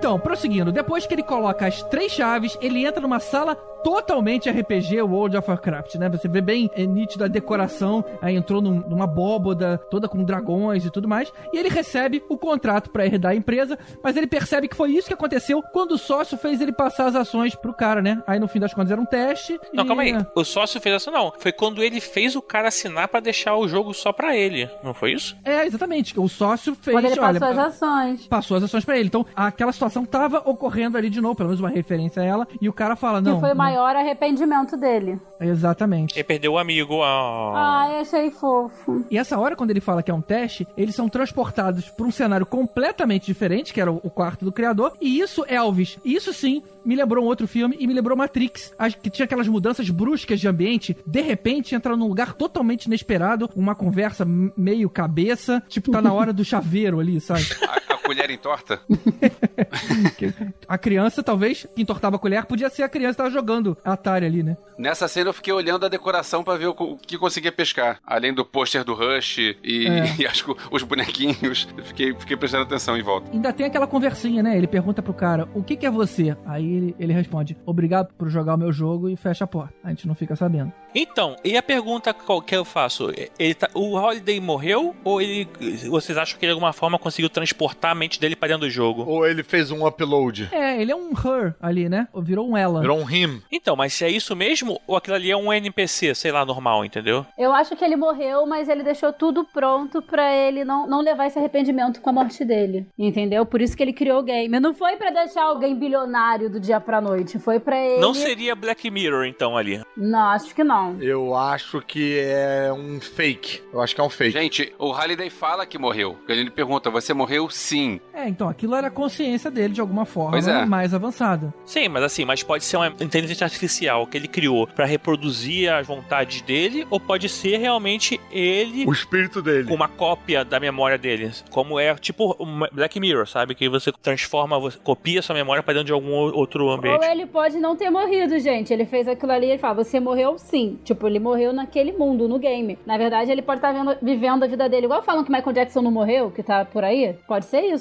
Ele voltou pra casa. Não, E eu acho que depois desse momento ali, né, que a gente. O cara consegue assinar a parada, ganha. Aí tem aquele discursinho, né, final das decisões que ele faz. Pra mim, vem acho que uma das coisas mais corajosas do filme todo, de tanta, tanta, tanta loucura, que é ele falar: ah, e a nossa, sei lá, terceira decisão foi a menos popular de todas. A gente decidiu desligar o jogo toda quinta-feira. Todas as terças, Terças e quintas. terças e quintas. Eu achei péssimo isso. Eu achei péssimo. Eu achei que, primeiro de tudo, as crianças administrarem a empresa, na hora as ações despencaram. Ai. GG, pelo amor de Despencou. Deus, GG, caralho, brother. Caraca, fala mais, cara. Não, cara. A parada é um mundo que gera negócio. Aí ele vai falar o seguinte: ó, não, não vão gerar receita nas terças e quintas. O GG tá até a última cena tentando salvar o empresário, cara. Eu não acredito Gente. nisso. Para aí, cara. A, a parada era um mundo, as pessoas trabalhavam ali dentro. Aí de repente o cara tem uma empresa ali que pode fazer qualquer coisa e você fala: não, não vou, ter, não vou vender os meus produtos terças e quintas. Dizer que ah, eu quero ver uma continuação desse filme, essas crianças todas do próximo filme vai ser inteira elas fazendo faculdade de administração, Não. aprendendo a administrar. Elas tinham que contratar alguém, cara. Olha, agora a gente vai contratar um board que vai cuidar da diretoria e a gente vai participar aqui. Eles viraram trilionários, eles não precisam se preocupar com isso. O amigo dele virou o, o presidente, gente. O amigo dele. É, ele, o, O, Simon Pegg, de Simon consultoria. Pegg. Cara, mas um filme que tá o tempo todo fazendo apologia a videogame, a jogo virtual, a internet, essa porra toda, fazer um statement desse no final, de tipo de, ah, a gente desligou terça e quinta. Confesso que eu achei terça e quinta muito. Se fosse só quinta, já comprava mais a ideia. Mas desligar, a como se fosse desligar a internet terça e quinta, caraca, me fez sair de lá pensando, foi, imagina ser domingo não tem internet. Domingo não tem internet. É claro que isso não é prático. Não, olha só, domingo é sacanagem porque domingo tem Faustão, cara. Domingo Hum, depois de pode Game of ser. Thrones sem internet. Depois de Game Não, of tá Thrones. ok, mas assim, imagina que um dia qualquer não tem internet. É claro que hoje não é, é- isso não é nem um pouco prático, porque a gente precisa da internet, em caso de emergência e tal e tal. Mas eu fiquei já, cara, na minha cabeça, criando toda uma nova religião. Mas será que a gente realmente precisa da internet? Caramba, que absurdo essa, essa pergunta, Gabi. É, porque a internet você usa pra outras coisas, você usa pra um monte de coisas hoje em dia. Você usa pra viver, cara. Pois é. A vida hoje em dia, a nossa sociedade funciona na internet. Não tem mais como voltar atrás. Ou a gente só usa a internet pra fugir da realidade? Ih, tô filosofando. Mas para pra pensar como a gente organizou a nossa sociedade. Não se trabalha no domingo por uma questão religiosa, porque Deus descansou no domingo. Domingo é dia de ir pra igreja, aqui, tal, enfim. Em alguns casos, tipo, é até pecado você, em determinadas datas, trabalhar, fazer. Tem religiões até que seguem isso à risca, né? Que você não pode trabalhar no dia tal. Enfim, se esses moleques inventam aqui, cara, não pode mais e tal, tal, uma hora eles vão morrer, a administração vai passar adiante, mas se isso vira um hábito, passa a ser uma espécie de domingo sagrado aí da internet, que não necessariamente no domingo, mas enfim, um dia que você não usa aquela porra e você é obrigado a sair, interagir e tal. Cara, eu achei, eu achei que levantava uma discussão muito, muito interessante, assim, de... Eu de- achei muito interessante, porque é uma forma de você salvar a realidade, né? É... As pessoas vão voltar a ter contatos físicos. É, na verdade você viu que ele fez isso pra poder se pegar com a garota no mundo real, Que né? bom, né? Porque vai ficar pegando só na internet. Vai ficar fazendo oba-oba, igual no The Sims. E é uma mensagem meio. Pro filme que vai o tempo todo de uma perspectiva de moleque, né? De tipo de quem tá entrando na aventura e tal e tal. Ele termina com uma mensagem meio de, de paz, né? De pai. Eu ia falar paz, mas ia parecer paz contrário de guerra. Mensagem meio. É... Paternal. É, uma mensagem meio, meio paternal, assim, tipo de, gente, não vamos usar muito isso aí, tá? Desliga, vai todo mundo brincar lá fora. Vamos voltar, jogar bola. Desliga a televisão, vai bom? brincar lá É, fora. vai respirar um ar puro, menino. E aí, na verdade, o que ele fez foi abrir porta pra IOI crescer, porque as pessoas vão nas terças e quintas experimentar o mundo do concorrente. Puta que Caraca, pariu. que isso, gente? Foi uma péssima decisão empresarial, cara. Então que bom que você tá feliz, GG, que a tua empresa tá aí, tá bombando, tua empresa vai dar certo. tá? Ai, meu pai. Ave Maria, cara. Eu quero só fazer uma última pergunta. Como é que esse tempo todo esse Oasis ficou rodando num servidor que ninguém tinha acesso, não tinha dono? GG. Blockchain, cara. Blockchain. Blockchain. É isso. É o, é o futuro. um blockchain, tá certo. Olha só, no final ele deixa claro quem tava tomando conta, gente. Deixa? Exatamente. Tanto que ele ajuda as crianças. É, ele vira um consultor. É, não sei o quê. Ele vira Não, um consultor. Ele tinha tudo, tava tudo armado. Mas então já tinha dono aquilo, não era de outra pessoa, né? Ele, ele fez meio que Fantástica Fábrica de Chocolate ali. Tinha dono, mas também iam ter novos donos, os sócios da empresa. Crianças sócios de empresa. Então vamos lá, pra gente encerrar aqui, quero ouvir a nota de vocês. Vamos começar com a nossa convidada. Gabi, de 0 a 10. Oito. Oito, uma Pô, boa oito, nota. tu gostou pra caramba, deu oito? É. Porra, então vou até baixar a minha aqui. Cara, mas cada um tem seu sistema de nota, ué. É, cada um. Não. Eu dei Não. oito porque, assim, eu queria que se aprofundasse mais nessa questão filosófica da coisa. Eu sei que poderia ficar um pouco chato, que nem todo mundo gosta de ficar discutindo sobre filme, mas eu sou uma pessoa que eu me pego muito na história, no roteiro, e não tanto em efeitos especiais. Eu acho que pecou um pouco por ter muitos efeitos especiais e o roteiro teve uns probleminhas. Tá aí. Isso tem cara de uma nota mais baixa que 8, viu? Mas beleza. Vai lá, Caruso. Sei que você vai detonar. Sete e meio. Sete meio? Sete e meio. Gostei, me diverti e tal, mas às vezes eu sentia que o filme tá, o que o filme tava tentando fazer, entendeu? Eu mergulhava e voltava, sabe? Não fiquei imerso totalmente. Eu falava, ah, tá tentando me pegar com isso aqui, tá tentando me pegar com aquilo ali, tá apelando. Mas ainda assim, cara, nem de longe é um filme chato, nem de longe é um filme ruim. Eu só achei que não vai além, né? Tá bem acima da média. A minha média da minha escola era seis, então tá um ponto e meio acima da, da média, mas não é, caraca, um filmaço. Da minha escola. Passa de ano, mas passa raspando. Não, não passa raspando, não, passa bem. Vai lá, Elvis. É, a minha nota 9,5. Caramba! É, eu revi esse filme. Esses fanboys é um problema. Só porque teve Monty Python, se não Eu tivesse ia posso falar? porra. É, é, perguntaram a minha opinião. Eu revi o filme, é um filme de 2 horas e 20. Eu revi o filme, quando acabou pela segunda vez, eu tava com vontade de ver mais uma vez seguido. E o filme é empolgante. Tem Monty Python, tem Iluminado, tem Bucaro Banzai. Cara, é, é um filme melhor do ano até agora. E pra mim, 9,5. Beleza, basta ter referência que você vai gostar. Tá certo. É, precisa imagina ser- se ele jogasse videogame e pegasse as outras referências, hein? Quem pegou. as- É, meu Deus do céu, Eu peguei cara. as referências de cinema, ué. O Elvis, na verdade, tá dando nota pra Monty Python, pra Búcaro Banzai, tá dando nota pro filme que ele gosta, não tá dando nota pra esse filme. mas eu vou dizer que eu dei 7,5, mas eu quero fazer um adendo aqui na minha nota. Se eu assistir esse filme com a minha mulher e ela gostar muito, minha nota vai aumentar. Então vai lá, Tibério. Eu tô na dúvida, minha nota, eu acho que seria 7,5 também. Porque eu acho que Liga da Justiça, acho que eu falei 7. Esse filme talvez 8. 8. Eu acho que 8 é melhor. Eu gostei do filme assim, só que eu achei o filme. Eu vou comprar quando sair em Blu-ray, porque eu vou querer rever o filme, eu vou querer ver em casa. E, É. assim, tem muito efeito É, eu especial. não sei se eu vou, não. Vai cara. comprar action figure. Cara, minha nota é 9. Eu me diverti demais, cara, apesar dos, dos problemas menores. Faz tempo que eu não saía tão feliz da sala de cinema. Eu achei o filme muito bom. Inclusive, eu acho que é por isso que ele chama jogador número 1, né? Porque se fosse o número 2, o filme seria uma merda. Essa é a sua piada final? Cara, eu não acredito nessa piada. Piada mais cheirosa de todas.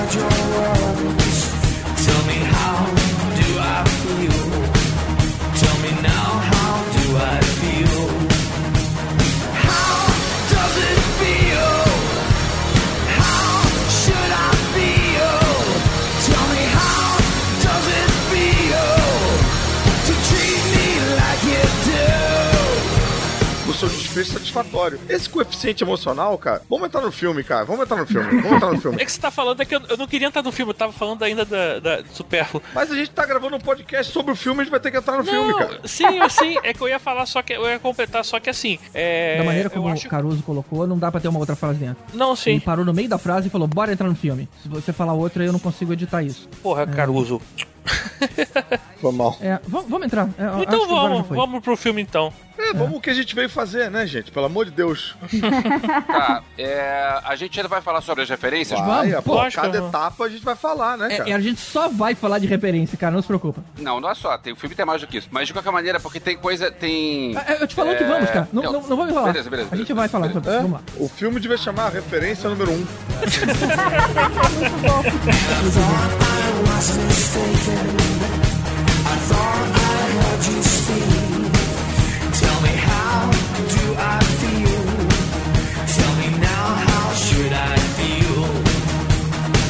Agora, uma pergunta pra vocês rápida. Se tivesse esse futuro e você pudesse entrar no mundo de algum filme, qual seria o primeiro filme que vocês iam ver, cara? É, isso é um podcast para menores ou para maiores? Tá bom, Elvis. Tá bom. Próximo assunto. Eu aqui pensando no De Volta pro Futuro, dentro da lanchonete.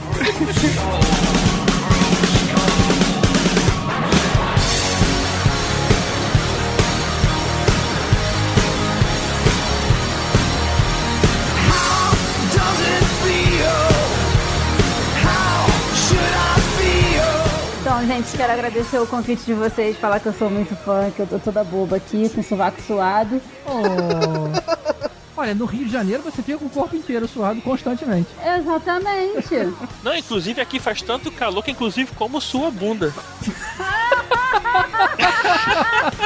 Tá que me pariu, cara.